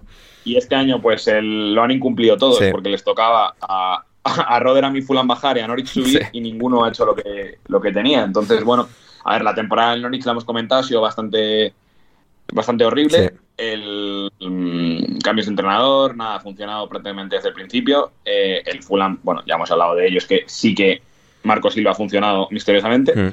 Y el Rotherham, que yo he hablado de él porque a mí es un equipo que me, que me gusta, porque es un, bueno, es verdad que es fútbol directo y es bastante tal, pero a mí es un equipo que siempre me, me ha entretenido, me entretenía con, con Paul Warner y me entretiene con el, con el entrenador de ahora. O sea que es verdad que es un, es un proyecto muy justito, es para estar entre League One y Championship, pero bueno, se han conseguido mantener. Eh, está Jordan Hugill, tienen cositas. Eh, tenían algún cedido bueno con el Coventry del West Ham, que yo creo que tiene buena pinta. Entonces, pues eh, ha, estado, ha estado entretenido. Pero bueno, lo que dice, lo que dice Jorge, igual pues nos estamos ante un abismo que no sabemos qué nos deparará. Efectivamente, y Jorge también nos eh, añadía una pregunta. ¿Sería buena idea que las semifinales eh, de los playoffs de ascenso se jugaran a un partido eh, a un partido o que si el tercer lugar le saca más de 10 puntos de ventaja, al cuarto del ascenso se diera directo sin necesidad de playoffs? Es una buena pregunta, es una buena pregunta porque claro, lo comentamos ahí con el Sheffield Wednesday que le sacaba casi 20 puntos al, al Peterborough. Eh, Héctor, ¿qué, ¿qué opinas? Yo creo que, que lo de cambiar a un partido estaría mejor que dar el, que dar el ascenso directamente. Mm. No, pero, pero lo que Eh, pasa es que cambiar a un partido realmente lo, o sea, injustifica más, entre comillas. Es decir, eh, cuantos menos partidos son, más probabilidades hay de sorpresa y de que pierda el equipo que, entre comillas, más se lo merece. Al final, la ida y vuelta, o en Estados Unidos, que es al mejor de siete, es para que los mejores equipos tengan la oportunidad de demostrar, o sea, pues una, en este caso una maratón de una liga, al final demuestras que eres mejor por re- simple repetición. Si lo reduces a uno, o sea, es todavía más azar. Bueno, pero para eso son playoffs. Claro. No, ya, ya, no, pero digo, Si o sea, no- son como si no estamos dos puntos divergentes, es decir, y- o lo de los, la ventaja de puntos y tal, como para beneficiar a esto, o todo lo contrario, que es poner solo un partido. Yo creo que la solución la tenemos eh, hablando con el Citigroup, a ver qué nos, nos proponen. Que habla- hay que hablar con Ferran. Claro, hablamos con Ferran y ya está. Y, y yo creo que tenemos una opinión de profesionales y, y zanjamos este tema. Sí, sí, absolutamente. Para Héctor, Diego Martínez, ¿sabes eh, por qué este fin de se han llenado las carreteras del País Vasco de neerlandeses que no saben conducir? No tengo ni la más remota idea, la verdad. No, no, no había ninguna fiesta ni nada, ni motivo. ¿Había ciclismo o algo por el estilo? ¿Una cosa de No, esas? creo que no, creo que no. El ciclismo ahora mismo está en Italia, sobre todo, así que no sé. A ellos, a ellos les gusta mucho esa historia. Eso y los festivales con gente loca, o sea, una de dos. Sí, Eh, sí, o sea, es curioso lo de que no sepan conducir bajo la opinión de, de Diego, porque claro, al, al final ta- tanta bici, pues claro, luego coges el coche y no sabes lo que estás haciendo, ¿no? Así que es, es relativamente Sí, es lógico. posible. No, las montañas. eso va a ser las montañas, ¿eh? Eso va a ser el tema de las montañas, la Ya. altura. A esta gente les confunde porque estamos bajo el nivel del mar, y claro. Sí. Eso te da mareos y todo. O sea, que a lo mejor no es que no, no es que no sepan, es que las condiciones son adversas. Exacto, exactamente. Em, para Rafa, renovación vitalicia eh, por conseguir clasificar a Champions, entiendo que al Cholo. Sí, hombre, yo ya lo he dicho más de una vez y, y lo mantendré. Si es que al final, el, esto lo ha dicho Miguel Quintana mil veces y yo me reafirmo. El, el suelo del Atlético con el Cholo es mejor que el techo con prácticamente cualquier otro entrenador. Me gusta, me gusta, me gusta la, la frase. Em, para Chris, ¿están las fallas valencianas en el top 3 de fiestas populares? Sí, sí, sin duda, sin duda. Las fallas, eh, pero voy a decir una A cosa. ver. eh. Voy a decir una cosa. En las fallas de Valencia están bien como una especie de, pues mira, miras a ver lo que hay alrededor, tal, no sé, no sé cuántos, ves los monumentos, toda la pesca, la mascletá, es un- o sea, hay que reconocer lo que, que eso como, como concepto evento pirotécnico es, es una espectacularidad, pero las fallas en mi pueblo, que yo soy de Alcira, como las fallas allí, eso, eso casi es un Sodoma y Gomorra. O sea, Madre de Dios. no necesariamente por la parte sexual, pero como una especie de, de- de exageración del hecho de que eso es un festival de diversión, de, eh, sin hacer apología de nada, ni de, ni de alcohol, ni de sexo, ni nada. ¿eh? Simplemente digo que es diversión, entretenimiento, es una pasada. O sea, es una pasada, porque de pueblo todo es más familiar, todos se conocen. Entonces, si viene alguien de fuera, pues eh, lo flipa. Dice, jolines, las fallas, eso es una espectacularidad. Y sí, si no la mejor, pues digamos que debería tener una mención especial, esos rankings que se suelen hacer del 1 al 3 y dices tú, y mención especial, como mínimo mención especial debe tener. Hmm, Me gusta, me gusta. Para mi pregunta, Diego, Ander, ¿puedes dormir bien por la noche teniendo a Chris secuestrado? Sí, sí, no, pe- perfectamente. Chris es excelente compañía. Eh, además, ya va adquiriendo un cierto síndrome, de, de Estocolmo. Y bueno, o sea, y también le dejo sus ratos para ir a reunirse con Ljungberg, con Mertesacker y tal en el Arsenal. Pero. Sí, a veces, a veces eh, para llamarle la atención, como, como tengo una, como estoy encadenado también, es que eso detalles se lo olvidan a- Entonces, claro, yo desde, desde mi zulo de- que, que está, digamos, eh, con barrotes, es un zulo con barrotes, eh, nada, con el cazo le voy dando a los barrotes para ver si me escucha, se despierta y me, y me consigue traer algo de comida. Pero bueno, él puede, él puede explicar que, cómo, cómo se vive mientras, mientras estoy yo por ahí. Sí, sí, no, no, se, se vive fantásticamente bien, de nuevo, o sea, Chris es, es muy, muy buena compañía, tal, o sea, está, está bien tenerla, y sí, sí, o sea, ha revolucionado a alineación indebida de su, su presencia, ya no, no somos los mismos que éramos antes de, de conocerla. Em, Hay una, sí. Hay un antes y un después al conocer a Chris. Eh, no, no, a ver, no es la primera vez que, que me lo dice alguna ex. Ah, perdona, bueno. Efectivamente, soy como las ex de Chris. Em, para, para, para, para Héctor, em, dice Juan, yo te considero más que un conocido. ¿Por qué em, dices que somos rivales? Siguiente pregunta. Me gusta. Para Rafa, valora la siguiente foto a nivel de casposismo sevillano. Uy, no la he Bueno, visto. en, lo, en lo que Eh, Rafa abre el Discord, para Chris, valora del 1 al 10 cuánto te va la marcha y por qué es infinito. ¡Uh! No, pero porque no entiendo la vida sin que haya acción. Claro. Entonces, cualquier cosa que coarte eh, la salsa, el mambo y la vida, entonces yo directamente, si eso, si eso como concepto se pudiese tener a modo de tren, yo me bajaba si no existen estas tres cosas. Me gusta, me gusta, me encanta. Em, par... 9 sí. de 10 en ca- ¿Cómo? 9 de 10. Ojo, 9 de 10, ¿eh? Va, el tra- traje da bien, la birra bien, pero la bufanda del Sevilla yo creo que le quita un poco de puntos. Sí, sí. Bueno, claro, que es cas- que, claro, dice casposismo y no elegancia. Claro. Claro. Sí, no, no, pero con caspo- Pero es que casposo tendría que, no, no sé, da- dar como más pereza. Al final, eh, con, con la bufanda se da como más, como más de tío de barro, entonces, no sé, veo más cercano. Sí, no, me, me gusta, me gusta la, la disección de, de la foto, que estén- la tenéis en Discord si tenéis curiosidad. Para Rafa, tío Pete, pregunta, ¿puede ser la cuenta de Josep Lluís, a.k.a. Pepe, Pepe Lurex, una de las más esquizofrénicas de Twitter? No tengo ni puta idea de quién Sí, es este pero- hombre, pero yo pregunto. Eh, sí, o sea, a ver, es como una especie, es como una especie de, eh, de tío raro de Mallorca que no se sabe muy bien si es, bueno, es entre de extrema derecha, pero también nacionalista mallorquín, que no catalán. eh, bueno, tiene un... Y este, este hombre se hizo famoso, lo podéis buscar, porque por tweets Sí. Eh, la Guardia Civil fue a su casa y le detuvo. Ojo. Y es un tío que, a ver, pues dice burradas, pero vamos, tampoco muy diferentes de las que puede decir un, un tuitero medio, ¿no? Y lo que sí me. Porque este luego también, pues una cosa que tiene como graciosa, entre comillas, pues que debe ser un pedazo de incel a sus 40 años que no puede, entonces pues te. eh, a veces pone tweets esos de rollo señor mayor, Uf. oye, alguna chica soltera por Mallorca, Dios, eh, tal. qué, Entonces, qué horror. Es, es gracioso. Ya, ya, tremendo, tremendo. Es bueno, entre gracioso y patético, pero bueno. Ya, ya, ya. Para, para, para, para, Chris, ¿tienes top 3 de canciones de Bad Bunny? Así a, a mano. Sí, sí, sí. De hecho, como yo, cuando me hablas de reggaetón es que como se me, se me enciende un, un sentido arácnido de salsa y mambo.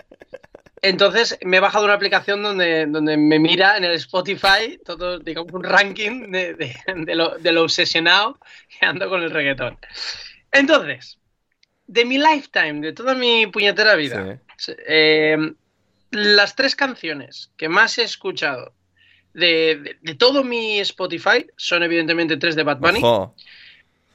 O sea, ya con eso ya, ya, ya la pregunta ya promete, o sea, la respuesta ya, ya promete. La primera sería Calladita, Ajá. o sea, esa es la primera. Sí.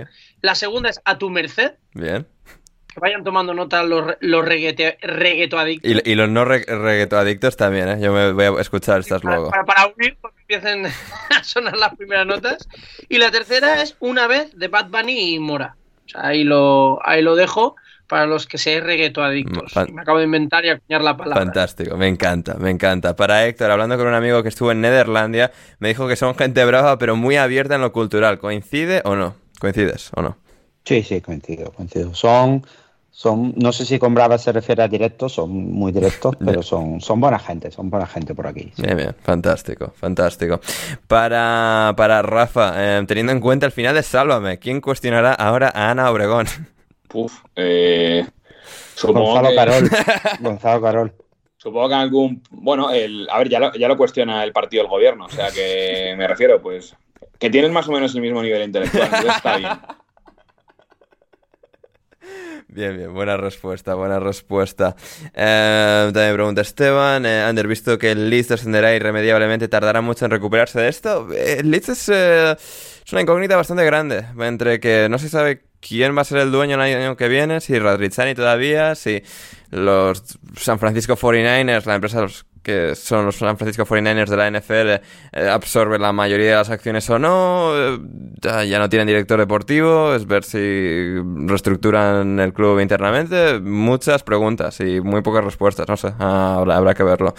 Para, para, para, para... Ah, ah, ah Rafa, si tuvieras que mojar, eh, si tuvieras que mojar para la siguiente temporada, dirías que los veganos, los malditos veganos del Forest Green Roberts deben eh, descender de nuevo.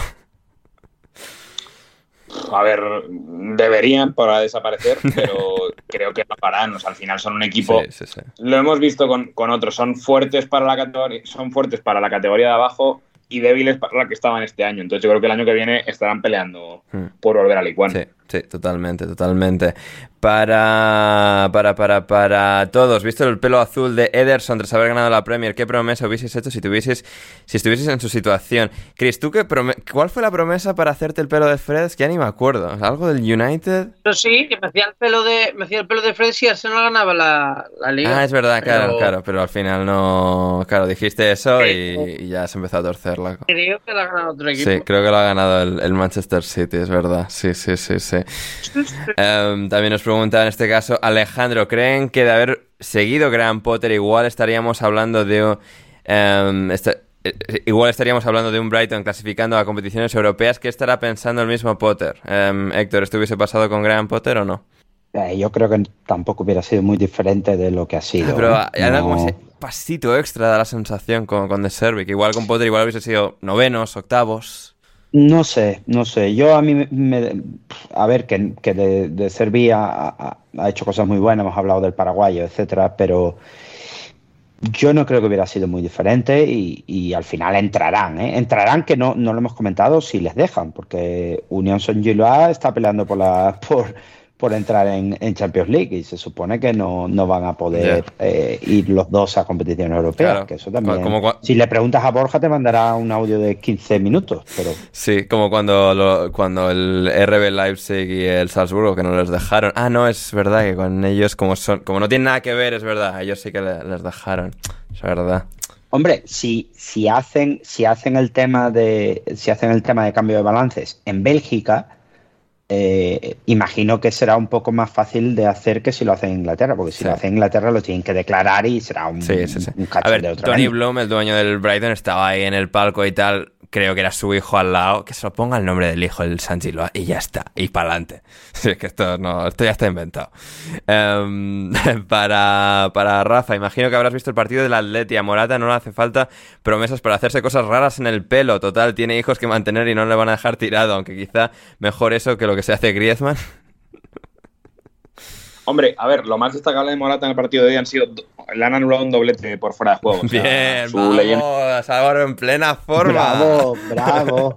su leyenda como el delantero del fuera de juego ahí, ahí sigue. Y, hombre, yo que soy un tío más clásico, pues evidentemente prefiero los pelos ahora de Morata que es más parecido a lo que llevo yo que los pelos de colores de Griezmann. Griezmann, de hecho, cuando mejor ha estado en su carrera es cuando lleva el pelo normal. Eh, que además está más, está más guapo, objetivamente. Me ha hecho muy buen año este eh, también, o sea, con el pelo... Sí, pero el Griezmann 15-16... Otro rollo. Sí, sí, sí, Y está guapísimo. Aquí con el pelo rosa y tal, pues eso, parece un reggaetón. Ojo, cuidado, eh. Ojo, cuidado, eh. Que, me vengo, que, me vengo, que me vengo arriba, eh. Sí. Que te, claro, si te, si te llamo, me, si te busco, te encuentro, ¿no, Chris? Es, es una invocación, es como, no sé, empiezo a notar algo en mi, cuerpo que es. Mm, un, calor latino. sí. Em, Héctor, ¿cuál fue el partido que fuiste a ver eh, el fin de semana, eh, bueno, en, en Holanda? No, bueno, no fuiste a ver ningún partido, fuiste a ver a holandeses en parques en Breda, ¿verdad? Sí, sí, no fui a ningún partido. Fui a Breda a visitar, a dar un paseo y había un festival de jazz y tal, pero no, no, no fui a ver ningún partido ni nada. La jornada se ha jugado hoy, ah, creo. ir a ver de Breda, Héctor. Y creo que también jugaba hoy. La verdad es que ni lo miré, pero aparte no voy a forzar a mi señora a ir a ver esas cosas y más. y más que no hemos sacado. No, y más que no hemos sacado el tema del problema de criminalidad en los campos que hay en Holanda, que, tienen que hacérselo mirar ya. Ah, porque, es verdad, el otro día contra el West Ham, la, la, que liaron los de la Z Alkmaar, o sea. Y bueno, el señor este héroe del West Ham. Perdón, espartanos esos que no hemos comentado. Sí, sí, o sea, claro, que un poco así de, de pasada antes de irnos. Eh, o sea, tremendo lo de lo que pasó en aquel partido. El señor este, antiguo ultra del West Ham, aficionado, actual, no sé qué tal, que se empezaron a volver locos los de la Z Alkmaar a intentar agredir a, a la afición visitante del West Ham. Y ahí estuvo repeliendo a ese hombre. Sí, sí, muy, muy chulitos los de la Z, pero les detienen dos gordos de, Sí. del West Ham.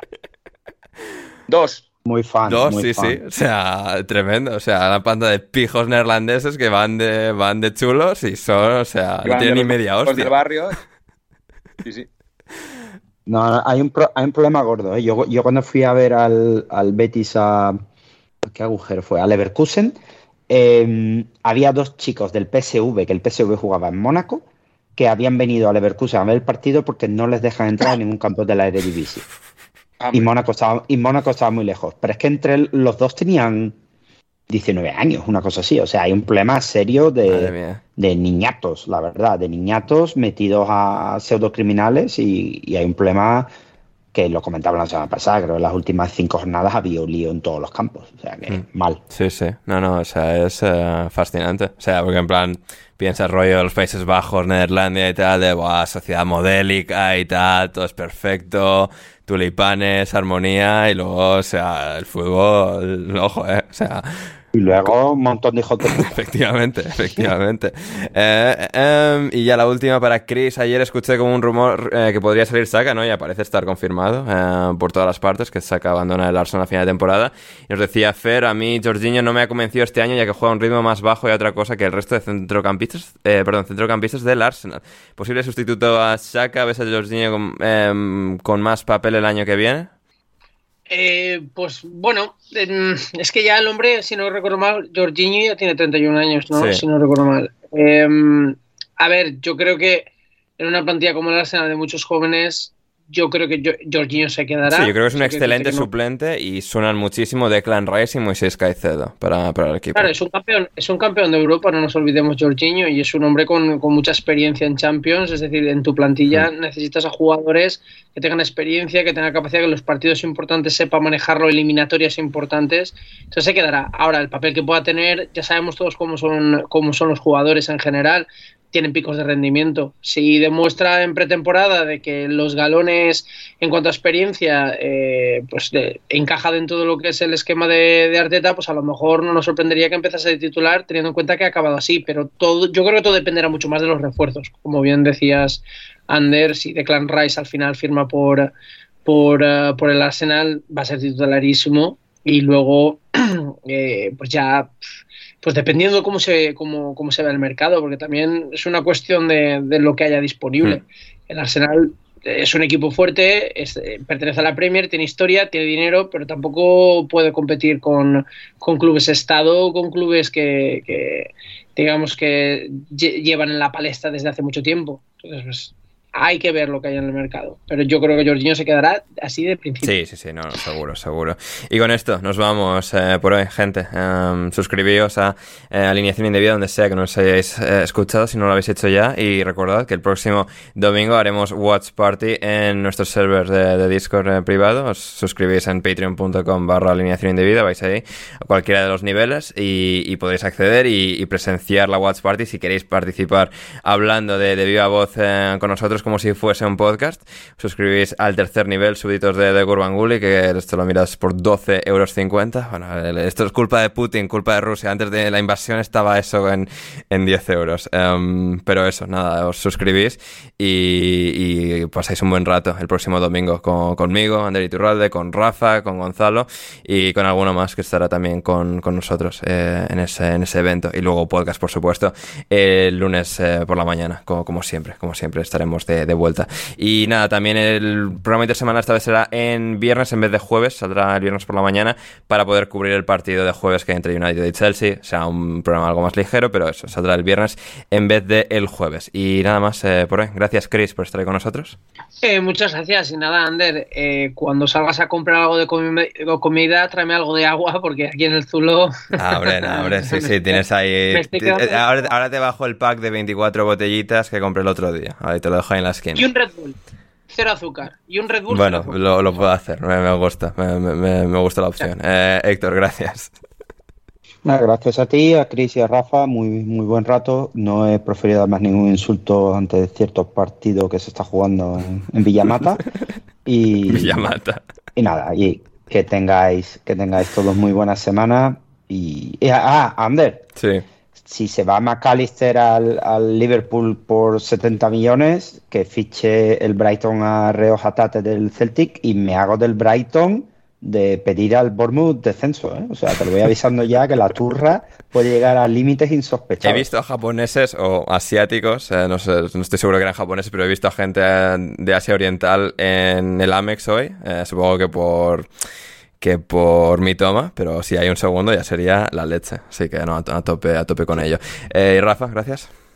Al revés, gracias a ti, Ander, y a mis dos ilustres contertulios y a toda la audiencia que llega hasta el final y a la que tengo en alta consideración, no como a Joao Félix, que hoy ni estaba en el banquillo de convocados. Un saludo y buena semana a todos.